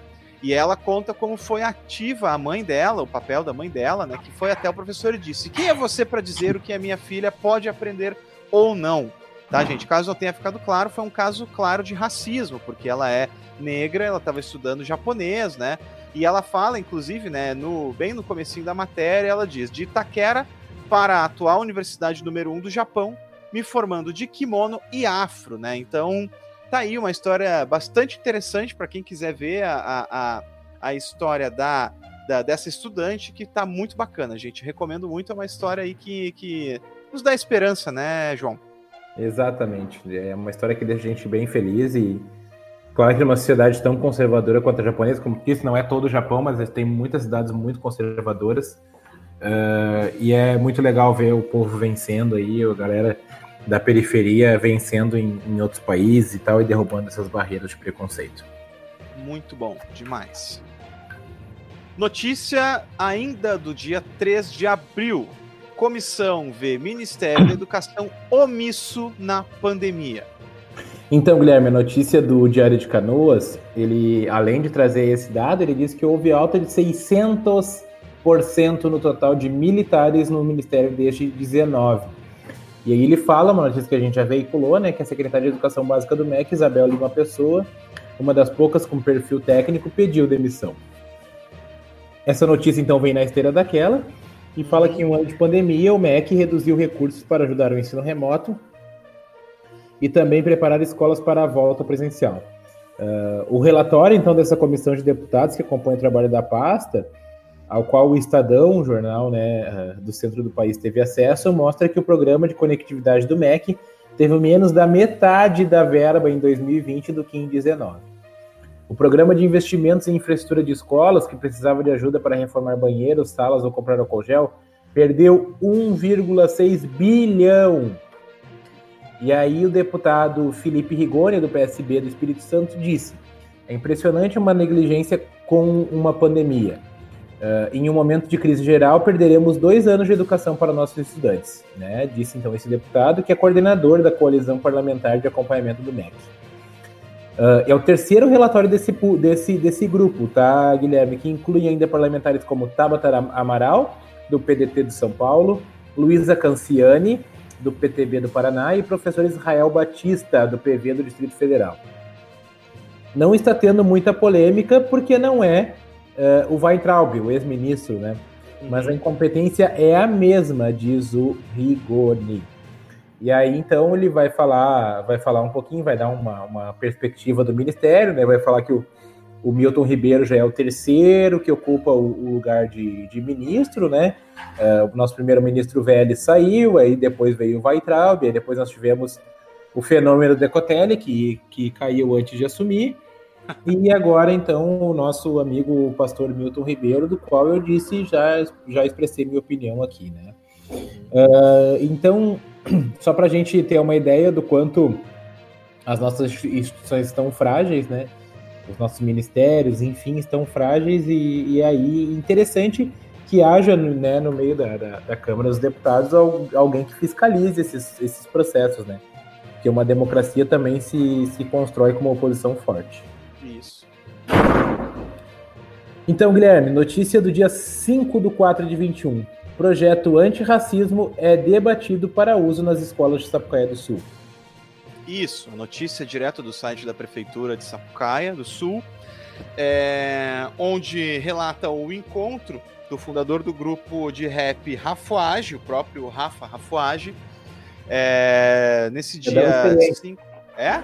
É, cidadão esteiense, é, responsável pela abertura da maior casa de cultura hip hop da América Latina, que fica situada em Esteio. Ah, ela mesma, ah, conheço. É. Ah, sim, conheço o pessoal ali. E Odete Diogo, grande militante do movimento negro, uma das fundadoras do grupo Unir Raças, que é um grupo étnico que luta pelos direitos uh, da, dos negros, enfim, uh, em esteio. Parabéns para vocês, galera. Muito bacana. E aí eles foram apresentar, né? Sentaram à mesa com o prefeito Volmiro Rodrigues, é, apresentando um curso né, online que, cujo título seria Antirracismo como identificar e combater o racismo estrutural. É, no curso, as aulas seriam divididas nos modos a formação de uma sociedade racista, né, onde eu suponho que se fale mais uma perspectiva histórica, sociológica, né, para compreender uh, uh, as estruturas e construindo uma sociedade antirracista, quer dizer, caminhos institucionais, caminhos né, de movimentação da sociedade civil para construir, transformar né, a, a sociedade no, e combater o racismo, né?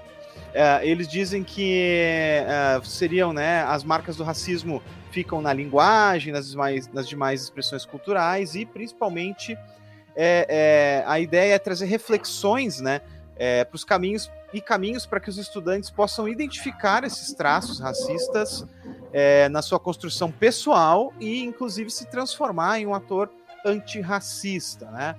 Então, tá aí uh, a notícia. Espero que vingue. Fico muito feliz, acho muito bacana e tomara que é, dê para firmar mesmo essa parceria aí. Não, a galera ali do, da Casa de Cultura Hip Hop é fora de série mesmo. Rafa é um grande cara e o trabalho que eles fazem é incrível. Notícia ainda do dia 5 de abril. O governo Eduardo Leite vai ao STF para retomar ensino presencial no estado. Né? Ainda então, na esteira do que a gente estava discutindo, né, João? Eu acho que não tem semana que a gente não traz uma notícia dessa, né, Guilherme? É. De alguém que entrou com, com medida no STF ou que foi no. E assim vai essa celeuma aí. Notícia do Sul 21. O governo do estado do Rio Grande do Sul, por meio da Procuradoria-Geral do Estado, a PGE, ingressou na manhã da segunda-feira, dia 5, no STF com arguição de descumprimento de preceito fundamental, com pedido de medida cautelar de urgência para suspender as decisões judiciais e demais atos que impedem a retomada das atividades presenciais do ensino no Estado.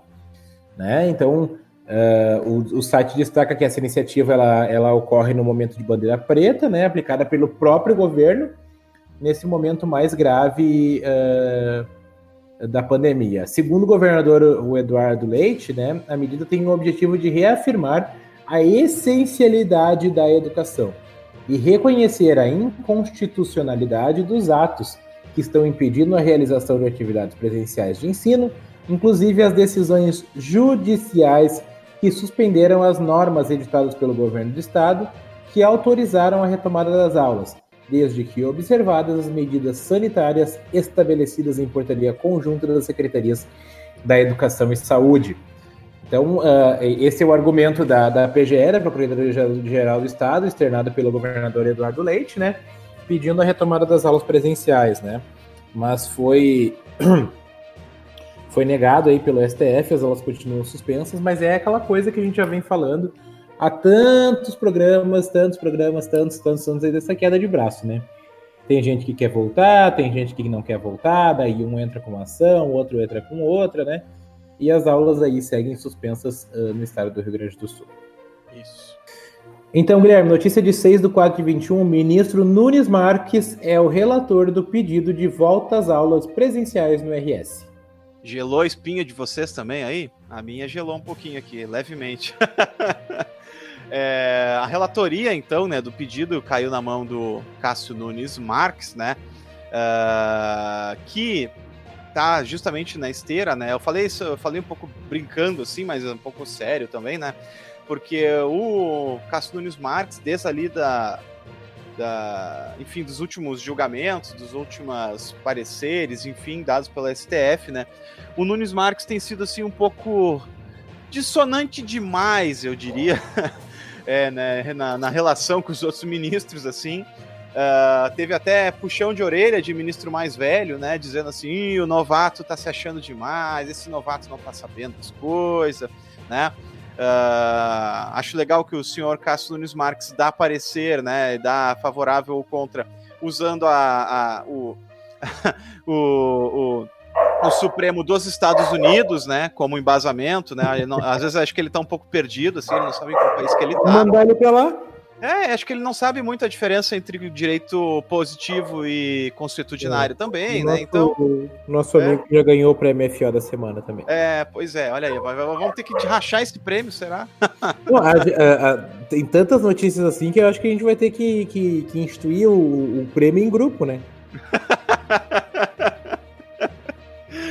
seria ótimo.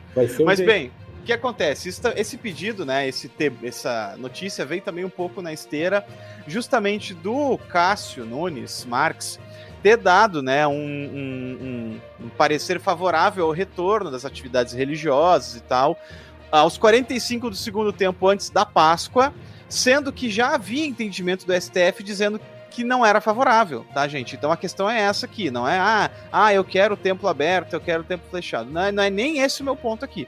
O meu ponto é que já existiu entendimento do STF e o cara foi lá e deu um entendimento contrário ao STF, ao próprio pleno do STF. Então, né, é uma coisa bizarríssima. Então, uh, tem várias uh, uh, entidades assim relacionadas à educação que já estão vendo com temor um pouco isso, assim, né? Tipo, o que, que esse maluco vai fazer? Mas de qualquer forma ficamos aguardando, né? Essa ainda é uma uma recorrência lá do dia 1 de março, quando a juíza Rada Maria uh, Metzger Caps, uh, da primeira vara né, da, de Porto Alegre, suspendeu a realização né, em bandeira preta. Então, ainda lá né, um desdobramento de tudo aquilo que a gente vem conversando, tá? Então vamos aguardar mais notícias ainda. A relatoria está com o Cássio Nunes, mas ainda não foi é, é, não foi dado ainda nenhum resultado. Então vamos aguardar.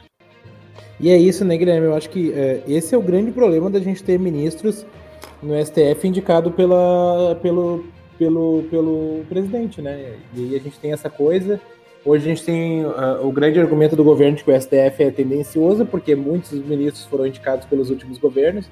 E aí o Cássio Nunes Marques, indicado pelo presidente Bolsonaro, sempre fica aquela desconfiança das pessoas que deveriam ser as pessoas mais uh, uh, imparciais do nosso país, né? Eu tenho um grande ranço com essa coisa de presidente ficar indicando membro do Supremo. Enfim, talvez as é, coisas... É, é complicado. Vários países têm sistemas diferentes também, né? Mas é que isso não, não é tão homogêneo, né? É que, na verdade, esse do, do, do Cássio Nunes Marques, a, muita gente do campo jurídico tá com o cabelo em pé justamente de, em função da votação do habeas corpus do Lula, né, gente? Uhum. Não é sobre gostar ou não do Lula, não, não, não é esse o nosso ponto aqui. A questão é que ele é, literalmente colocou na literatura uma coisa inexistente, que é o juiz ser considerado Uh, uh, né, o juiz teria que ter a possibilidade de se defender, sendo que ele não era réu, tá? Então, foi uma coisa assim que não existe no direito nem na gloriosa República de Vanuatu, tá, gente? Pra vocês saberem assim, nem em Palau, nem em nenhum país do, do mundo existe isso, tá? Ele, ele inventou isso, assim. E nem no muito... Brasil, né? Acho que é importante. É, e mais interessante é isso, é, exatamente. Embora ele tenha se baseado, embasado em decisões do judiciário estadunidense, né? Parabéns ao senhor Castro Nunes. Mas é isso, o ponto é esse, tá, gente? É que realmente estão de cabelo em pé. E realmente, assim, não é tão, não é tão homogêneo, sabe, João? No caso lá, quando, pô, ainda está no exemplo do Lula, né? Quando ele foi é, negado o primeiro habeas corpus lá, foi 6 a 5 e dos seis votos, cinco foram indicados pelos governos do PT, né? Então, uhum. às vezes, às vezes tem isso também, né? Então, tudo depende, né? Que eu acho que o caso do Cássio Nunes Marques é mais específico um pouco, justamente é. em função desse histórico, né, dessas últimas semanas aí. O que me refiro é a suspeição, sabe, Guilherme? Ah, sim, eu sim. Claro. que alguém que vire ministro do STF vá Uh, trabalhar para cumprir uma tendência governamental. Nem o senhor Cássio Nunes Marques, assim, eu acho que ele é, talvez ele não seja competente mesmo, né? Mas assim, o que eu tô falando é a suspeição. Tu sempre vai suspeitar de um ministro que foi indicado por um presidente. Ah, sim, tu sempre exatamente. vai suspeitar que ele vai que ele vai dar preferência para a pauta uh, governista, entende? Uhum. Essa, esse é o meu ponto. Não, não tô suspeitando dos ministros do Supremo de maneira nenhuma. Eu acho que nenhum deles se forma e constrói carreira para chegar lá e ser parcial mas eu tô, tô, dizendo que sempre vai pairar aquela suspeição. Bom, ele foi indicado por tal presidente, então ele vai defender esses interesses, né? Sim, exatamente. Sim, entendi. É no sentido assim da visão da, da sociedade, né? Mas Exato. Saquei. Não, realmente. É, realmente sempre paira isso, né? Notícia ainda do dia 6 de abril. É, o Andes Sindicato denuncia ataques à autonomia universitária e à comunidade acadêmica durante audiência da Câmara, né? Ainda lá naquela esteira do Pedro Halal e etc, né, João? Isso aí, Guilherme. Então, essa notícia ela diz que o Andes participou na segunda-feira, dia 5, de uma audiência pública da, da Comissão de Educação do, da Câmara dos Deputados, que foi realizada via internet, né? Devido às restrições impostas pela pandemia do Covid. A audiência foi convocada pela deputada federal Sâmia Bonfim, do pessoal de São Paulo, e contou com a participação, além do Sindicato Nacional, das demais entidades representativas da comunidade acadêmica. O secretário de Educação Superior do Ministério da Educação, Wagner de Souza, representou o Ministério da Educação. Uh, e ela, a notícia ainda coloca que durante a reunião, a presidenta do Sindicato Nacional, Rivânia Moura, junto com, com os representantes das, da, dos estudantes e técnicos administrativos, reclamaram então dos ataques promovidos pelo governo Bolsonaro no orçamento das instituições federais de ensino. E eles protestaram também contra a perseguição política por parte do governo à comunidade acadêmica por meio de processos administrativos e até criminais. Né? E por fim, então, a, a Rivane, ela denunciou que também a interferência do presidente na escolha de dirigentes dos IFES, através de nomeação de reitores e reitoras não escolhidos pela comunidade. Ela apresentou então um dossiê elaborado pelo Andes uh, com o nome Militarização do Governo Bolsonaro e a, e a Intervenção na, nos, nas Instituições Federais de Ensino. Uh, esse material, então, fez um mapeamento da presença dos militares na composição do governo federal e da intervenção do executivo na escolha de gestores do IFE. Uh, segundo esse relatório, então, 25 foram 25 reitores indicados por Bolsonaro desde o início do mandato do presidente, desrespeitando a escolha da comunidade acadêmica, em total desrespeito à autonomia universitária. Né? Uh, e aí a notícia segue aí, também tem a, tem a audiência na íntegra para quem quiser ver. O ponto que eles reclamam é alguma coisa que a gente já vem conversando há bastante tempo, né, Guilherme? Que é a escolha de reitores, tanto dos IFES quanto das universidades federais, em que o presidente contrariou a escolha do primeiro nome da lista tríplice, né? Uhum. Aí foi escolher alguém mais alinhado com a sua postura, o que não é ilegal absolutamente, né? É só talvez uh, antiético do ponto de vista do, das universidades. Isso, é, a gente sempre comenta, não tem, não é ato ilegal, tá, gente? É só que realmente fere a autonomia no sentido da escolha, da organização interna da própria instituição. É isso aí. Então, Guilherme, notícia do dia 6 do 4 da Prefeitura de Canoas. Site da Escola de Formação de Professores de Canoas está no ar. É isso aí, eu fiquei bastante feliz com essa notícia, ainda não consegui navegar ainda direito no site mas é, a, é um site criado pela Diretoria de Gestão, Informação e Formação da ISME de Canoas, tá? Que lançou então o site da Escola de Formação de Professores é, do município, que tem como público-alvo né, os professores e as professoras da rede pública municipal e que pode ser acessado também por profissionais de qualquer uh, local, tá, gente? Não precisa ser necessariamente é, é, servidor de canoas para é, acessar o site. Os cursos, né, os vídeos e etc., as formações, é, expedem certificados, eles são EAD, são à distância. É, eles então ajudam, né, para quem estiver procurando horas complementares, etc. A gente até poderia ter colocado ali como oportunidades, mas a, a, a, gente achou que ficaria melhor aqui, porque é o lançamento, né? Então é uma notícia, assim, de, de uma coisa que vai ficar permanentemente. Uh, alguns exemplos né, do que eles estão ofertando. Tem, por exemplo, o Café na Janela, que são vídeos com discussões né, que, sobre educação atual, com temas também é, que foram sugeridos pelos docentes, né, numa, num processo de escuta via formulários, etc. Tem também as trilhas do conhecimento, que são vídeos com, sobre o, as ferramentas Google em geral e a relação delas com as temáticas da educação. Uh, tem também os vídeos minuto, que são tutoriais breves, né, para ajudar os professores com ferramentas também. Uh, e enfim, pareceu bastante interessante, sim, né? Tem bastante coisa. Já está sendo é, é, é, vinculado também os projetos, né, da, de escolas estão sendo colocados ali. Então é uma, é uma plataforma é, é, com, também com repositório, né? Esteio também tem isso, né? Uhum. Esteio também tem o site, que é o Educa Esteio, e também tá, tá fazendo isso, né? uh, no sentido de ter repositório, de ter, é, é enfim, subsídios para as professoras e professores das redes. Seguindo então, notícia do dia 6 de abril de 2021. IFSU realiza processo seletivo próprio e não ofertará vagas pelo SISO no primeiro semestre de 2021. Então, Guilherme, notícia do próprio portal do IFE, né? E essa é a seleção realizada pelo Instituto usará notas do Enem de 18, 19 e 20 para preenchimento das vagas no curso de graduação. Tá? A seleção para ingresso em cursos superiores do IFSU para o primeiro semestre de 21 não será por meio do SISU. A decisão se deu em função de que a instituição optou por realizar o processo seletivo próprio, utilizando então notas do Enem de 18, 19 e 20. A partir de livre escolha dos candidatos. O candidato vai lá e escolhe qual é a nota que ele quer usar para o preenchimento das vagas no curso de graduação. Uh, a pró-reitora de ensino, uh, ela falou que a decisão não acarretará em prejuízo para os estudantes, pois além de um processo seletivo já realizado em janeiro, estão previstas duas novas seleções ainda no primeiro semestre de 21. Segundo, então, a mesma pró-reitoria, durante a primeira quinzena de abril, está prevista a abertura do processo seletivo para cursos de graduação no campus de Bagé, Lajeado, Passo Fundo, Venâncio Aires, Santana do Livramento e Sapucaia do Sul, além dos cursos da Universidade Aberta do Brasil. Para os demais campos, ainda não está definida a data do processo seletivo. Tá? E ele, o site ressalta que é importante que os estudantes fiquem atentos ao site do IF para acompanhar as novidades relacionadas às seleções para ingresso. Então, notícia aí para ser bem uh, bem olhada aí para quem está buscando uma vaga na universidade. Isso, e em tempo ainda, tá, gente? Caso uh, queiram saber, ainda não tem informações do IFSU especificamente acerca dos processos para os cursos técnicos integrados de ensino médio, tá, gente? Isso, é isso ainda aí. não foi totalmente decidido pelo IFSU ainda.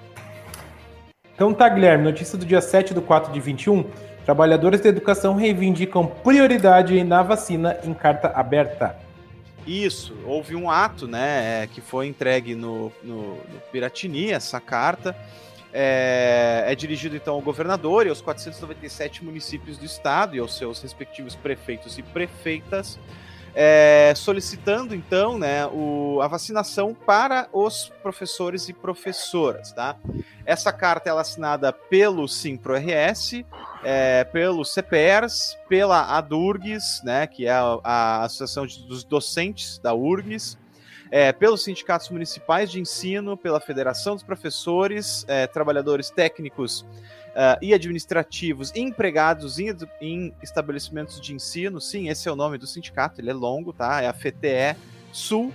E essa carta, então, ressalta o compromisso dos trabalhadores com a educação. E aí um trecho, né, do documento que eu acho que é bastante importante ressaltar, que diz: Somos a favor da volta às salas de aula quando o Estado sair da bandeira preta por essa razão, da nossa vida e da profissão que escolhemos para servir a sociedade, porque dele depende a nossa existência. Mas sem a vida, de nada adiantará a nossa abnegação. E, assim, sendo bem sincero, concordo bastante, acho muito razoável essa perspectiva, a ideia de, olha, gente, vamos dar uma prioridade para isso, para as escolas poderem reabrir com segurança, não em bandeira preta, porque simplesmente não há condições, mas quando as condições foram dadas, a gente sim dá uma prioridade, principalmente para quem está precisando mais, né? É, nesse dia também houveram alguns protestos, foram realizados ali pela CUT e tal, que não tinham né, relação necessariamente com a educação, mas de qualquer forma estavam no mesma esteira da busca por vacinação geral né, para as pessoas. Uh, mas está é, aí então a notícia. E eu acho, né, Guilherme, que reforça aquela, aquela superação da dicotomia, né, de que todo mundo fala que a escola tem que voltar, mas os professores não estão colocados como prioridade para vacinação, né?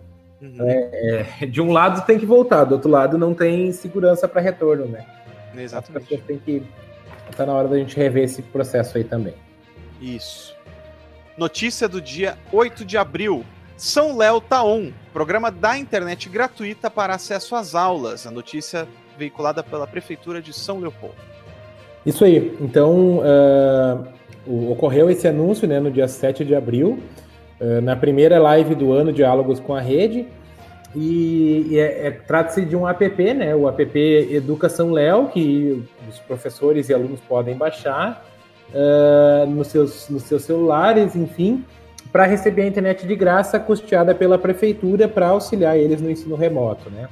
O prefeito Elivanazzi, ele disse que em torno de 30% da comunidade escolar teve dificuldade para acompanhar as aulas em tempo integral, pela dificuldade de acesso à internet ou por não ter pacote de dados suficientes para o mês. Estamos sendo protagonistas nessa internet paga pela prefeitura para poder auxiliar principalmente os alunos e famílias mais pobres e que hoje têm muita dificuldade para ter uma internet de qualidade para acompanhar as aulas e fazer pesquisas e se integrar nesse novo processo de educação, destacou o prefeito ainda, né? Uh, ele está disponível desde o dia 5 de abril, esse app, né? Ele tem o objetivo de custear a internet de professores e estudantes, né, matriculados na rede São Leopoldo, a fim de garantir o ensino na modalidade remota e qualificar a aprendizagem. É interessante, né, ver os municípios se, se, se organizando, enfim, passado o BAC de 2020, né, a organização dos municípios para poder atender a sua demanda. Né? 30% é um número muito grande de estudantes que não participaram das aulas, enfim. Uh, notícia do 8 do 4. Fábrica do Saber. Professora de Novo Hamburgo, palestra para educadores de Belém. Isso, ainda, né? Que nem o João comentou com bastante propriedade, algumas notícias atrás, uh, acerca né, de como o Novo Hamburgo está mandando bem, né? Principalmente nessa parte de educação infantil e etc. Uh, ah, tanto que, a convite da Secretaria Municipal de Educação, a SEMEC de Belém, do Pará, a coordenadora da Fábrica do Saber, a Milene Barazetti, acabou participando do evento de recepção aos educadores da cidade. O tema era Biblioteca Viva, entrelaçando literatura, culturas e diversidade. e a atividade foi, foi transmitida pelo YouTube. É, e na palestra, né, a ideia era falar justamente sobre as experiências das bibliotecas municipais, né, da, das, da rede municipal, das escolas, e disse ainda a Milene: a proposta foi que eu falasse sobre esse lugar da biblioteca como parte central da escola. Algo vivo, como ambiente cultural, artístico e de aprendizagem constante, através da narração de história, do ensino pela pesquisa e da leitura libertária, né? É, então tá aí, então Novo Hamburgo se intermunicipalizando, né, indo ter aventuras aí interestaduais, bastante interessante, né? Foi a convite lá do pessoal do, da, da, de Belém, né? Então interessante o reconhecimento também. Bem, notícia do dia 8 do 4 ainda. A Conferência da Educação Popular é lançada nessa sexta-feira, dia 9 de abril por então, Extra Classe. É, o Extra Classe disse que a audiência pública da Comissão de Educação da, da Câmara dos Deputados então marcou o início das discussões sobre educação popular, pública, uh, democracia e o legado de Paulo Freire, né? O CONAP, né, que é a Conferência Nacional Popular de Educação de 2022, uh, vai ser lançada na sexta-feira, dia 9, em uma audiência pública da Comissão de Educação da Câmara dos Deputados. O evento, então, ele vai iniciar dia 9, uh, vai iniciar às 9h30 da manhã e será transmitido pelo Facebook. Uh, o organizador da iniciativa, o Fórum Popular de Educação, com transmissão interativa via Câmara dos Deputados. Tá?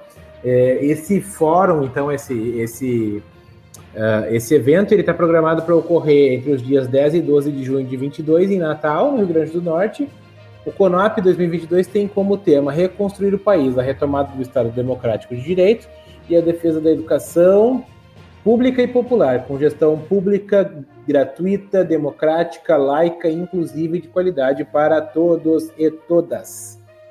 Uh, enfim, ele, esse evento ele, ele congrega vários, uh, uh, vários setores da educação, né? para discussão dos temas, né? E é sempre o tema voltado para a educação popular, enfim, o legado de Paulo Freire. É, o lema do CONAP 2022 é Educação Pública e Popular se constrói com demo, democracia e participação social, nenhum direito a menos e em defesa do legado de Paulo Freire.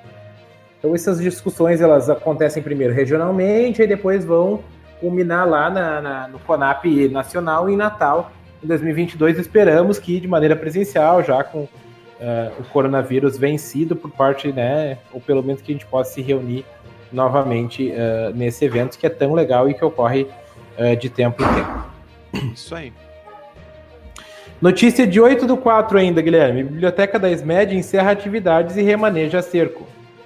Isso, essa notícia aqui é, foi bastante comentada, né? A notícia do Jornal do Comércio que relata que depois de 50 anos né, da existência da biblioteca da Secretaria Municipal de Educação, que fica na Rua dos Andradas, né, ali na 680, vai ser fechada, tá? É, em nota, a, a SMED diz que a decisão de liberar o espaço onde estava localizada a biblioteca fundamenta-se pelo baixo aproveitamento pelas escolas municipais e comunitárias, no período de 2017 e 2020 quanto à retirada e consulta do acervo, tá? Uh, realmente há uma queda né, no número de usos, de uso do acervo e tal, é, mas há uma contestação né, da, da presidente da Associação Rio Grandense dos Bibliotecários, a Nelly Mioto, que diz que esses fatores sozinhos não justificariam né, a, a, o fechamento do local, porque ele não é apenas uma biblioteca, ele teria outras funções e outras né, é, é, direções importantes também. Não podemos perder a memória de uma cidade que já foi referência em educação só porque nos últimos anos não teve procura. Precisamos reativar e convidar a comunidade, não fechar o espaço, diz ela. É, como se fosse atirar o bebê com a água do banho, né? Mais ou menos o que ela está querendo dizer, né? Mas uh, ainda comenta que hoje existe apenas uma biblioteca uma bibliotecária na biblioteca da SMED para fazer o atendimento a 98 escolas do município, que é parte é, de assessoria técnica e mais 211 escolas conveniadas. Antes eram cinco bibliotecários trabalhando suporte das unidades do projeto, ou seja, tem um bibliotecário onde antes tinham cinco e uh, também uma professora auxiliando, né? Então, para além né, das questões de fato que houveram, talvez ainda tenha uma relação, né, justamente com essa precariedade do atendimento, para as pessoas talvez não procurarem tanto assim a biblioteca já faz um tempo, né? Eu, evidentemente, entendo que tem questões administrativas e tal, mas a priori, com os dados da, da, da matéria aqui, da, né, e pela minha solidariedade a deixar a biblioteca aberta, achei isso muito negativo, né? Então, enfim, achei uma péssima notícia aí. É sempre triste quando um espaço desse fecha, né, Guilherme? Porque qualquer que seja o motivo, né? Seja motivo administrativo, falta de procura, enfim, seja o que for. É sempre triste ver um espaço se esvaziando, né? E a gente cada vez menos tem esses espaços de cultura aí, espaços que são de reafirmação, de, de enfim, de, de lugares e complicado, complicado ver esses, essas é, a biblioteca fechando, né? Por mais que a procura fosse pouca, ele atendia uma demanda que é bem importante. Isso, e no próprio daí dia 9, às 10 horas, ficou marcado uma manifestação é, do sindicato e dos bibliotecários da rede contra o fechamento. Notícia do dia 9 de abril de 2021. Aplicação das provas do Enseja 2020 é alterada. É, então a notícia do Educa Mais Brasil diz que o ajuste foi oficializado no Diário Oficial da União na sexta, dia 9, né? Uh, o INEP, o Instituto Anísio Teixeira, né, aquele, aquele instituto que acerta tanto no nosso país, alterou o cronograma de aplicação do Exame Nacional para Certificação de Competências de Jovens e Adultos, o INSEJA 2020. Devido à pandemia, a avaliação que estava prevista para ocorrer em 25 de abril, agora será realizada em 29 de agosto de 21. A informação, então, foi oficializada pelo Diário Oficial da, da União. O INEP ainda reforça né, que está empenhado em realizar a edição 2020 do INSEJA e que o ajuste da data visa garantir a segurança de todos os envolvidos no exame, né? Ah, ele ainda diz, o Instituto ainda diz que, do ponto de vista técnico-pedagógico, a postergação da data de aplicação do Enseja 2020 trará uma, o menor impacto possível diante do estado de emergência de saúde pública de importância e, e internacional, ele afirmou, né? As inscrições do Enseja 2020 estiveram abertas entre 11 e 22 de janeiro de 21, de forma gratuita. Ao todo, 1 milhão 630 mil 630.046 participantes estão confirmados. Desse total, 301.438 farão provas para pleitear a certificação do ensino fundamental e 1.328.608 participantes para o ensino médio, né? Então, é bem importante que, que, que, fique, que a gente fique ligado nessas datas, né? O Enseja é uma grande oportunidade para quem não terminou o ensino fundamental e médio aí que possa terminar eu também sou, trabalho em concurso do Enseja no mesmo tempo que trabalho no concurso do Enem, né, e é uma, uma oportunidade muito bacana das pessoas que não não conseguiram então tirar, né, ter seu título de ensino médio ou ensino fundamental no tempo, possam fazê-lo. É uma oportunidade bem bacana e se ligar nas datas novas. Eu acho que nesse sentido a gente brinca bastante com o INEP, mas nesse sentido o INEP é certa em dar esse maior tempo para que as coisas se acalmem e que todos possam fazer a prova de maneira mais segura. Uhum, com certeza. E para fechar esse giro pelo ensino, aí, notícia de 10 de 4 de 21. Profissionais da educação começam a ser vacinados em São Paulo, Guilherme. Isso, então, a notícia que está dando aí, né, a, o título deste programa é que em São Paulo começou então uma vacinação bastante expressiva dos profissionais e das profissionais da educação, tá? É, simbolicamente, a, a, primeira pessoa a ser vacinada foi a merendeira Silmara Cristina da Silva de Moraes, que, é, para quem não sabe, ela trabalha naquela escola de Suzano, tá? a escola Raul Brasil, que teve aquele atentado, aquela, aquele desastre, um ataque em 2019, né, com várias pessoas assassinadas. Ela, na ocasião, como ela é merendeira, ela acolheu várias alunas e vários alunos, né, na, no refeitório durante o ataque, né, ajudou a salvar a vida de um monte de gente. É, essa notícia, João, ela vem também na esteira, né, de vários estados é, é, tomando a decisão de vacinar os professores, professoras e os profissionais de educação em geral antes. Porque o que acontece? É, ao PNI, o Plano Nacional de Imunização, é, houve um pedido dos governadores há um tempo atrás para que a, a, a, a, imunização passasse, né, para grupo prioritário, os agentes de segurança, então policiais militares, policiais civis, Polícia Federal, etc., outros né, uh, relacionados e correlatos, e professores. Contudo, sem nenhuma surpresa, né, foi aceito então a das, a das forças de segurança e o dos professores foi vetado. Mas alguns estados estão dando aquela famosa banana para o PNI, estão né, uh, vacinando assim mesmo. Então, alguns exemplos, tá? São. Em tempo. Obrigado pela banana. É, pois é, é pelo jeito é, é, é algo que está nos restando, né?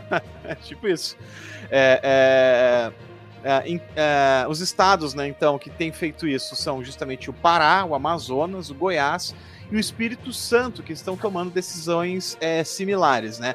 Que ainda estão pensando, que ainda estão em medida, é o Rio Grande do Sul e Minas Gerais, tá? Que ainda não tomaram a decisão, estão se organizando. Uh, mas, é claro, né? Isso também vai depender muito da dinâmica interna dos municípios, das cidades, etc. É, de forma muito geral, assim, né? É, é, é Cada um está fazendo um recorte de idade diferente, cada estado, cada um está se organizando. No caso de São Paulo, né? E São Paulo é emblemática, porque é lá que está o Instituto Butantan, foi de lá né, a iniciativa de justamente trazer a, essa vacina da Coronavac para o Brasil e etc. Ter um impacto né, é, nacional. Uh, e claro, também é um estado poderosíssimo, né? Então tem mais essa questão também simbólica. No caso lá, é, essa etapa de imunização é, o governo pretende vacinar 350 mil trabalhadores e trabalhadoras da educação com 47 anos ou mais, tá? E que vai abranger tanto unidades públicas quanto particulares, tá? Do ensino infantil ao básico. Então, ainda uh, se eu entendi direito, a, a graduação, o ensino superior ainda não foi uhum. é, incluída, mas de qualquer forma, né, está sendo pensado assim para uma segunda etapa. E faz Exato. sentido, né, João? Está sendo pensado justamente para dar uma prioridade para os mais pequenos, né, os Isso. professores, professoras pequenininhos, e vai subindo então até na medida, né, que for possível. É bem na esteira do que a gente vem falando aqui, né, Guilherme? Essa priorização que é tão importante, já que tantas entidades querem que, a, que as escolas voltem, tem que garantir que os professores possam ser vacinados, né? Isso. Exatamente. Bom, notícia boa então, né? Ainda bem. É. Bom, agora vamos então para o nosso último e quarto bloco, que é a contenda da quinzena.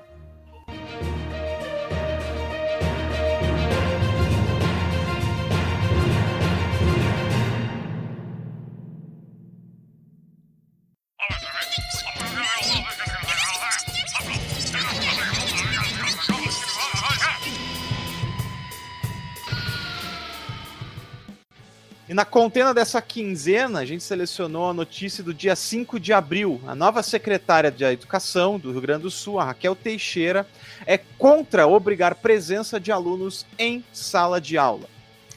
Pois é, Guilherme, a notícia da contenda é uma notícia hoje uh, que visa também informar e dar uma, mostrar um pouquinho da, do perfil da nova secretária de Educação do Rio Grande do Sul, né, que é ex-secretária de Goiás, técnica da área, ela pretende então reformar as escolas com problemas para seguir com os protocolos sanitários, né? Uh, aí vai, vai dar um breve perfil da, da, da secretária, que é natural de Goiânia, uh, Raquel Teixeira. Ela assumiu o lugar então do, do Faisal Caran, né? Que voltou para o seu lugar de deputado, com o objetivo de combater a evasão escolar causada pela pandemia em território gaúcho. Ela tem 74 anos, é ex-deputada federal, ligada ao PSDB de Goiás ex-secretária de Educação de Goiás e por duas vezes traz na bagagem o bom desempenho do Estado no Centro-Oeste, né?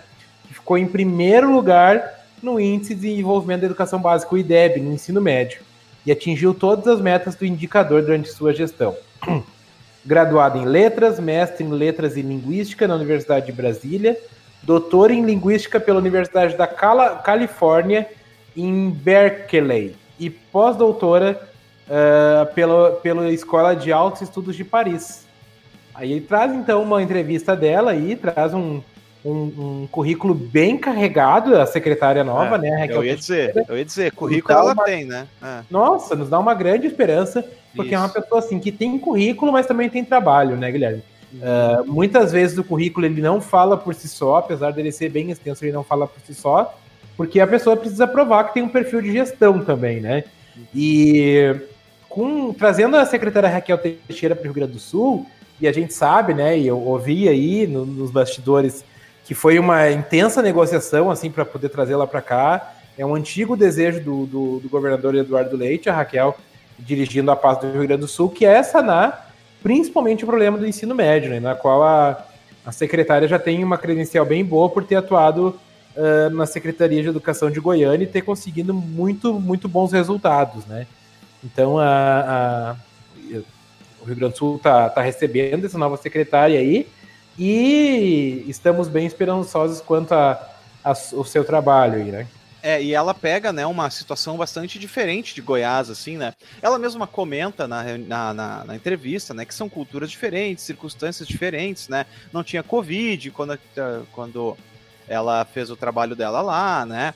Uhum. É, eu vou ser sincero, eu não conheço em detalhes, em pormenores, assim. Eu ouvi sim elogios dela, mesmo do pessoal assim do campo progressista, né? É, é diz que ela realmente fez um trabalho bastante interessante, assim, de, de abertura de diálogo, inclusive, né? Mesmo com as diretrizes bastante sendo uma pessoa bastante fixa na questão das diretrizes, etc. E que para mim, sinceramente, em si não é um problema, né?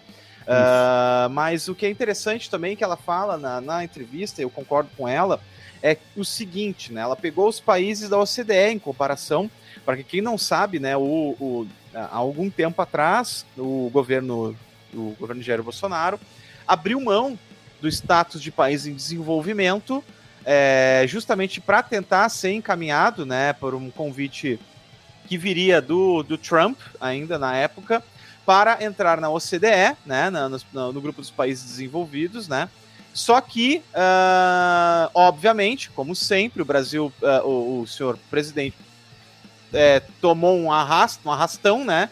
Caiu de cócoras no chão, né? Para ser aqui muito gentil. E uh, a Argentina passou na frente, né? Então indicaram a Argentina e não o Brasil. Uh, assim, a troco de nada. Todo dia é um diferente. É, pois é, não sei se vocês lembram, na época foi a troco de nada que ele abriu mão, né, da, do, como país é, é, é, subdesenvolvido, né, que ganha vários be benefícios, tá, gente, justamente porque não está desenvolvido ainda e, portanto, né, precisa de auxílio. Mas, de qualquer Inclusive forma... Né, né, Guilherme? Exatamente, exatamente. E, e por que eu estou falando tudo isso, tá? Porque ela usa, a, a nova secretária, os países da OCDE para fazer uma comparação. E ela diz o seguinte, por exemplo, é, 19 desses países priorizaram a vacinação para professores, tá? Então ela dá, dá, dá exemplos bem sucedidos, como Reino, Reino Unido, né? É, foi um caso que não priorizou a vacina dos professores, mas também foi bem sucedido. Então o que ela está querendo dizer? Olha, no geral, os países que priorizaram a vacina dos professores se deram bem, tá? Deu tudo certo e isso ajudou muito. Agora, há sim exemplos de países que não priorizaram e também deu certo, mas eles são minoria, né? Então, assim, eu acho que, na verdade, né, claro, ela é política também, né? Ela, ela tá num cargo de secretária, ela não, talvez não tenha que afirmar certas coisas peremptoriamente, principalmente, né? Nesse sentido, assim, de relações de poder, né? Eu entendo, assim, a, a parcimônia, mas, nas entrelinhas, ela diz o seguinte: olha, olhando para os dados, se vocês quiserem, né? Uh, que a educação volte retome, tem que vacinar. É só olhar o que está acontecendo em geral nos países, né? Então, isso foi uma coisa, uma impressão bacana que eu tive dela, assim. E ela falou também em questões de infraestrutura, que eu achei que foi muito importante, assim, por exemplo, é, a coisa da internet banda larga. A gente viu quanto isso fez falta esse ano uhum. e no ano passado, né? É, é, justamente a questão do não acesso de vários alunos que dificultou muito, né? E que vai ainda, ainda esses índices de não acompanhamento de vários alunos ainda vão virar uma bola de neve eventualmente para nós, né? Quando as coisas se acalmarem, a gente puder sentar na mesa para avaliar tudo isso, né, João? É, e assim, algumas coisas do trabalho da secretária, né, que eu andei investigando, assim, tu já falou que ela é uma, uma secretária muito rígida no sentido de segmento de diretrizes, o que eu acho bom, né, eu acho que nós temos diretrizes era para serem seguidas, mas é uma secretária muito aberta ao diálogo, assim, né, ela é, a tônica do trabalho dela em Goiás é esse diálogo, né, com as diferentes partes, e ela tem um caráter muito conciliador, uh, ao mesmo tempo de que não tem, não tem medo de fazer algumas reformas que são importantes serem feitas. Ela chega, como eu já disse, para sanar um problema do ensino médio no, no Rio Grande do Sul, para tentar, né? É o principal gargalo do Rio, da, da, das escolas estaduais do Rio Grande do Sul, que tem que dar conta prioritariamente, do ensino médio, mas tem um trabalho também muito forte em recuperação de infraestrutura das escolas, né? A gente tem escolas no Rio Grande do Sul aí literalmente caindo, escolas estaduais, com pouquíssimo, uh, pouquíssimo investimento em infraestrutura, a verba é ínfima, né? E ela também foi perguntada, né, Guilherme, sobre a questão do impasse das volta, da volta às aulas, né? Uhum. Uh, opiniões dos, divididas do CPER, Cinep, famílias, enfim. Ela disse que para ela esse, esse movimento é natural, que a pandemia ela impactou todo mundo e causou insegurança, né? Uh, que os professores estão com medo de, de ir à aula e ser contaminado, embora tendo havido co contaminação e morte de professores, lamentavelmente com escolas fechadas, né? Então ela diz que é, é, em suma, ela está dizendo que a escola não é a principal, né, e não é a culpada pela morte de professores. Né? É, e ela fala que, que há somente um, um estudo científico no Brasil, né, feito pela Universidade de Zurich, com apoio do Banco Interamericano de Desenvolvimento, que acompanhou, então, escolas de 131 municípios de São Paulo, comparadas uh, com outros 131 municípios em situação similar de população e condição de vida, né? O resultado é que a escola aberta não determinou mais contaminação nem óbitos. Por quê? Porque atenderam às regras rígidas de segurança. Então ela, ela fala que ela entende essa questão, né, e que o déficit para as crianças é muito grande, uh, e por isso a gente precisa, no momento então que, que for, for possível, retornar às atividades, mas ela defende todo o cuidado e todas as, as precauções para que o vírus não se propague nas escolas, né? É, Mas e, não parada nesses estudos que dizem que a escola não é um vetor de contaminação. É, que assim, é que, que, nem ela comenta, existem poucos estudos, mas os que tem realmente colocam isso, né? Mas é, tem esse fato determinante, que é o fato da escola seguir rigidamente os protocolos e é. tal. A questão é que ela sabe, e ela admite isso, né, no transcorrer da, da, entrevista, é que tu tem uma porrada de escolas que ainda não tem essas condições no uhum. estado, né? Então, de acordo ao que ela diz, ela vai dar uma prioridade sim para essas escolas, para essas que estão precisando de mais, né? Vai fiscalizar aquelas escolas que é, é, já têm condições mais ou menos estabelecidas e que vai dar uma atenção especial para aquelas que estão precisando, né? Então, eu, eu tô torcendo que seja isso mesmo, né? É, ela... O que, o que aponta na fala dela, né, Guilherme?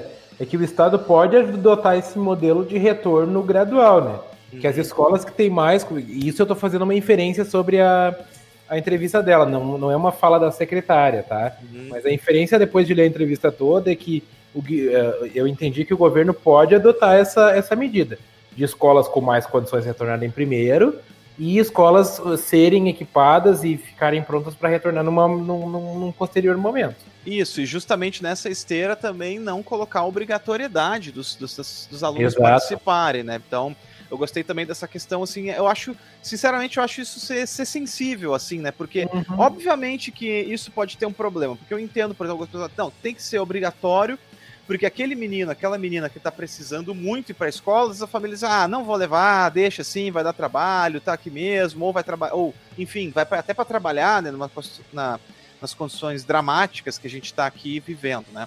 Uh, eu entendo tudo isso, tá, gente? Que colocar a obrigatoriedade, inclusive, poderia ser bom para isso. Só que colocar a obrigatoriedade também pode significar é, é, trazer muita gente para dentro da escola e aí sim esses protocolos e esses é, ditames que são precisos para reabertura não serem efetivos. E aí sim tem uma catástrofe, e aí sim tem uma tragédia, tá? Então eu sei que é uma coisa complexa. Achei legal ela ter se colocado como uma pessoa sensível a isso, né? Então, estou torcendo de fato que ela realmente faça um trabalho bacana, né? É, é, torcendo também que ela consiga estabelecer um diálogo, né? Porque uh, uh, o diálogo da categoria com o governo Leite não é bom, a gente sabe disso, né? Não é um diálogo muito. A comunicação em geral, né? Não é muito bem. É uma via de mão dupla, seja por parte do, das organizações, seja por parte do governador, né? Não importa. Uh, mas enfim, vamos torcer que ela consiga também restabelecer esse diálogo, né? Porque se os professores também não embarcarem, não vai funcionar, né, João? É. Não, e, e sobre a questão de colocação dos professores né, no grupo prioritário de vacinação, ela fala, né, que a fala dela é bem curta, que isso não depende dela nem do governador, que é uma decisão do, do presidente através do PNI, e aí perguntam para ela, né, se São Paulo fez, por que não pode fazer? Ela, ela não entra nessa celeuma, por que, não pode fazer, mas ela só coloca que isso foi uma decisão do governador João Dória, né? Não foi uma decisão embasada no PNI. Uh, ah, e, aí, e, aí, ela coloca, é o único estado que priorizou, contrariamente aos, aos, aos que os governadores haviam decidido. foi uma decisão isolada, não quero julgar aqui, mas foi uma decisão do governador João Dória. Aí o, a matéria ainda coloca um parênteses. Na verdade, além de São Paulo, optaram por vacinar antes profissionais de educação também o Espírito Santo e o Distrito Federal. É, né? a gente não sabe se ela estava desinformada ou se de repente Isso. ela não sabia mesmo. Não dá para saber, né? Mas de qualquer Isso. forma. É. E aí a, eles ainda perguntam, né? Dizem, fazem, afirmam que não haverá vacina suficiente no, no curto prazo para todo mundo, né? Como, e aí pergunta como seria a vacinação para os professores. E aí ela diz, ela é muito enfática, que diz que colocaria uma faixa inicial de 47 anos para vacinar todos os professores das escolas estaduais, municipais e privadas, né? Aí eles vão, eles aprofundam um pouco na discussão, perguntam os professores com comorbidade, se eles estariam num grupo prioritário, né, depois de 60 anos, se pergunta se não seria o caso de dar atenção especial a professores com comorbidade, ou se esses devem entrar em, devem continuar em trabalho remoto, né?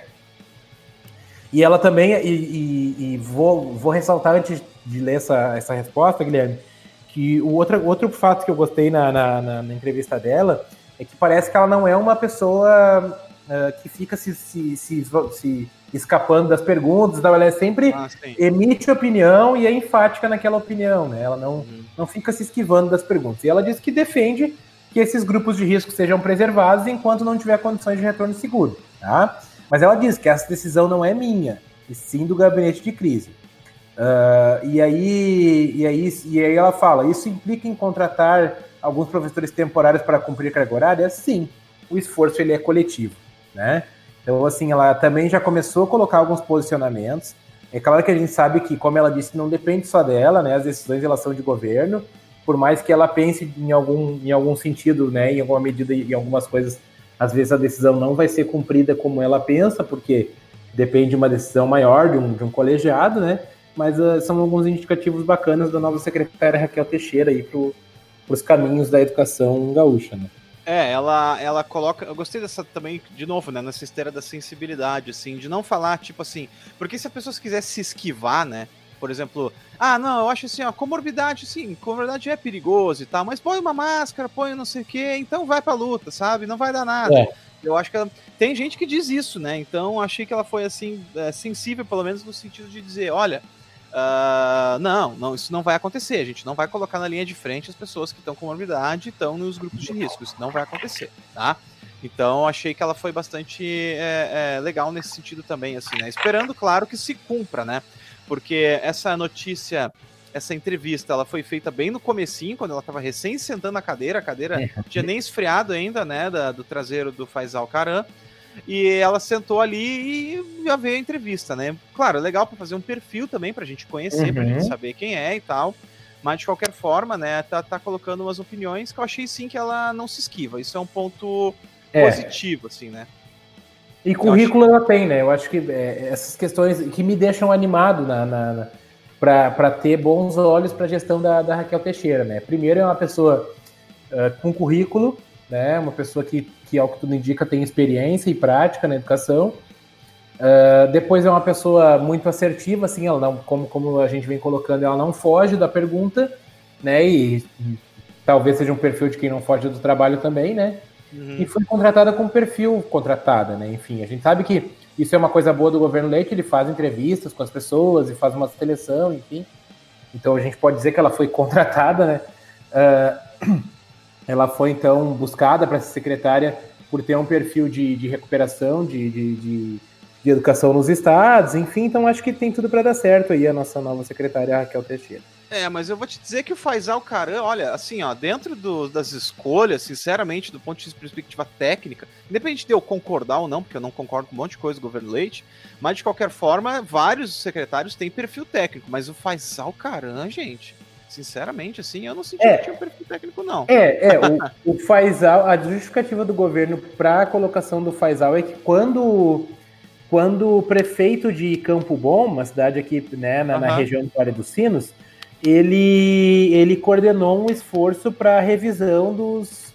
para melhoria da qualidade da educação uh, da cidade, né? E esse esse, esse conjunto de esforços aí resultou num ótimo, num, num, ótimo crescimento da educação de Campo Bom, né? Então a ideia do governo era, né, segundo o governo, a ideia do governo era trazer essa experiência muito bem sucedida numa cidade relativamente grande, né? Campo Bom não é tão pequeno assim, uh, para tentar replicar no governo do estado, né? Mas uh, e sinceramente, eu, claro, se ele não fez grande coisa, eu também não acho que fez algum, nenhuma atrocidade, assim, né? Ele seguiu uma linha bem, bem mediana assim no seu durante sua gestão, né? Mas Ainda... agora, com a aproximação da eleição, ele retorna para a Assembleia Legislativa. Né? Ah, sim, certamente, tem mais essa. Bem, a, ainda, né, sobre a questão da rede privada, achei interessante que ela colocou uma coisa, né, porque é, é uma pressão das escolas privadas, especificamente, essa questão do retorno uh, obrigatório dos alunos, né? Porque tem a ver com a questão da, da, de matrículas, tem a ver com a questão né, da, da, da mensalidade, etc. E aí ela diz o seguinte: isso aqui eu achei bastante interessante, né? Que, ó, no primeiro momento, a presença estudante é opcional. Mesmo que as escolas privadas tenham condições diferentes, né? É decisão da família se o aluno vai ou fica em casa nesse momento mais dramático, né? Então, Aí achei legal também que ela não, aparentemente, né? Claro, haver ainda cenas dos próximos capítulos, se vai continuar ou não nessa linha, se vai continuar ou não, né? Conseguindo defender esse tipo de, de postura, né? Dadas as pressões políticas e etc, né? Ela também comenta, né, João, a questão ali da, da das questões da, do orçamento, né? Porque o orçamento uhum. é bastante tá limitado e etc. É, não tem na matéria assim muito assim a prioridades para além dessa questão da pandemia, até porque eu acho que é bastante difícil né, no primeiro dia, os primeiros dias. É, eu acho que a primeira prioridade é essa, né, Guilherme? Sim, com certeza. Com certeza, com certeza. Eu quis dizer assim que não é, não acho que nem deu tempo ainda da mulher sentar para a gente fazer uma uma crítica mais profunda no é. sentido é. positivo ou negativo, né? Não importa, né? Então a gente está bem se baseando mesmo aqui na, na, na questão da, da, entrevista e nesse prognóstico que ela dá, né? É, ela diz, ó, acerca da vacinação. Tem um trecho que ela fala assim: a vacinação prioridade do professor deveria vir do Ministério da Saúde. Internet nas escolas deveria vir do Ministério da Educação, mas não estamos tendo o apoio necessário neste momento. Então, além né, de ser bastante conciliadora, pelo menos ela é peremptória naquilo que é preciso, né? Então. É. Olha, eu sou um crítico, nem falei, sou um crítico do governo Leite, mas acho que vamos, vamos torcer. Vamos dar um tempo, vou dar um tempo para ela trabalhar para ver, né? Não vou é, sair. Eu também, Guilherme, apesar de uh, entender que o, o, governo Leite tem alguns méritos aí, né, na, na, na, questão de recuperação do Estado, eu também tenho bastante críticas ao governo. Quando o, o deputado Faisal foi indicado para Secretaria de Educação, né, apesar dele ter esse histórico em Novo Hamburgo, eu critiquei, eu acho que se o governo entrou no uh, entrou no, no, no, no né, se elegeu prometendo cargos extremamente técnicos.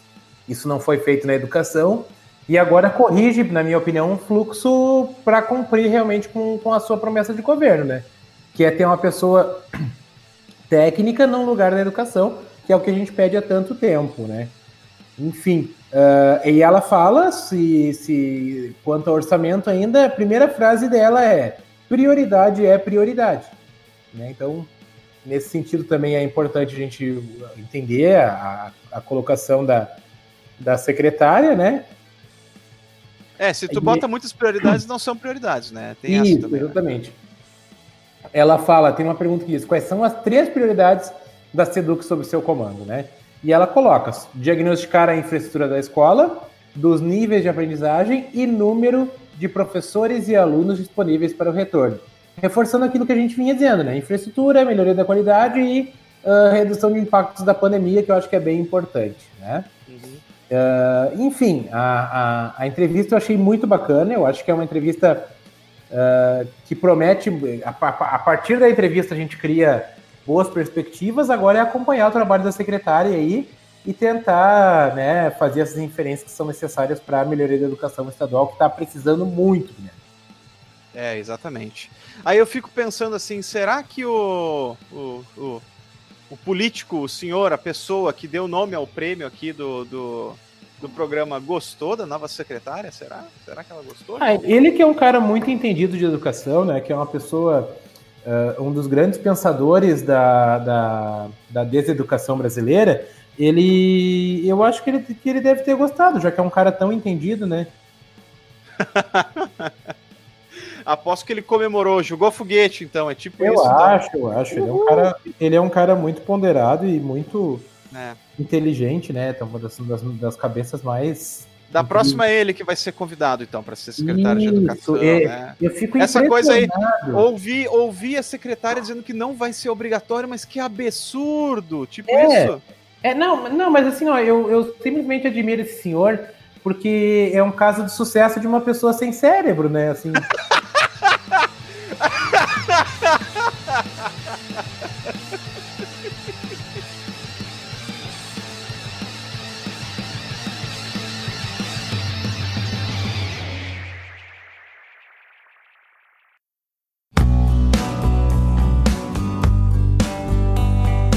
É isso aí, pessoal. Esse foi o terceiro Acontece News. E aí, o que vocês acharam? Conta pra gente. Manda um e-mail lá pro acontece no ensino@gmail.com. Manda uma mensagem lá no Instagram pro arroba acontece no ensino, um recadinho no Facebook, um alô no WhatsApp, no Telegram. A gente quer saber de vocês. E aí, João, recadinho final? É isso aí, galera. Obrigado por mais essa semana aí. Uh, valeu por nos acompanharem, nos ouvirem. Como o Guilherme disse, dá uma moral pra gente lá nas redes sociais para que a gente possa crescer cada vez mais. O trabalho ele é feito para os professores mesmo, para poder contar os, o que está acontecendo na educação e a gente espera que vocês estejam curtindo essa ideia aí. Valeu, é até semana aí. que vem. É isso aí, pessoal. Valeu. Então, além de todos os agregadores podcast que a gente já falou, né? Então, Spotify, Apple Podcasts, né? Deezer e etc, Castbox. O programa também vai parar no YouTube. O YouTube lá, o pessoal tá gostando do YouTube, tá achando fácil de entrar, de ver e tal. Também no IGTV, tá? Que demora um pouquinho mais para colocar, mas a gente coloca. E, enfim, os feedback que você está fazendo tudo valer muito a pena, gente. Muito obrigado e até a próxima. Tchau, tchau. Até a próxima, tchau.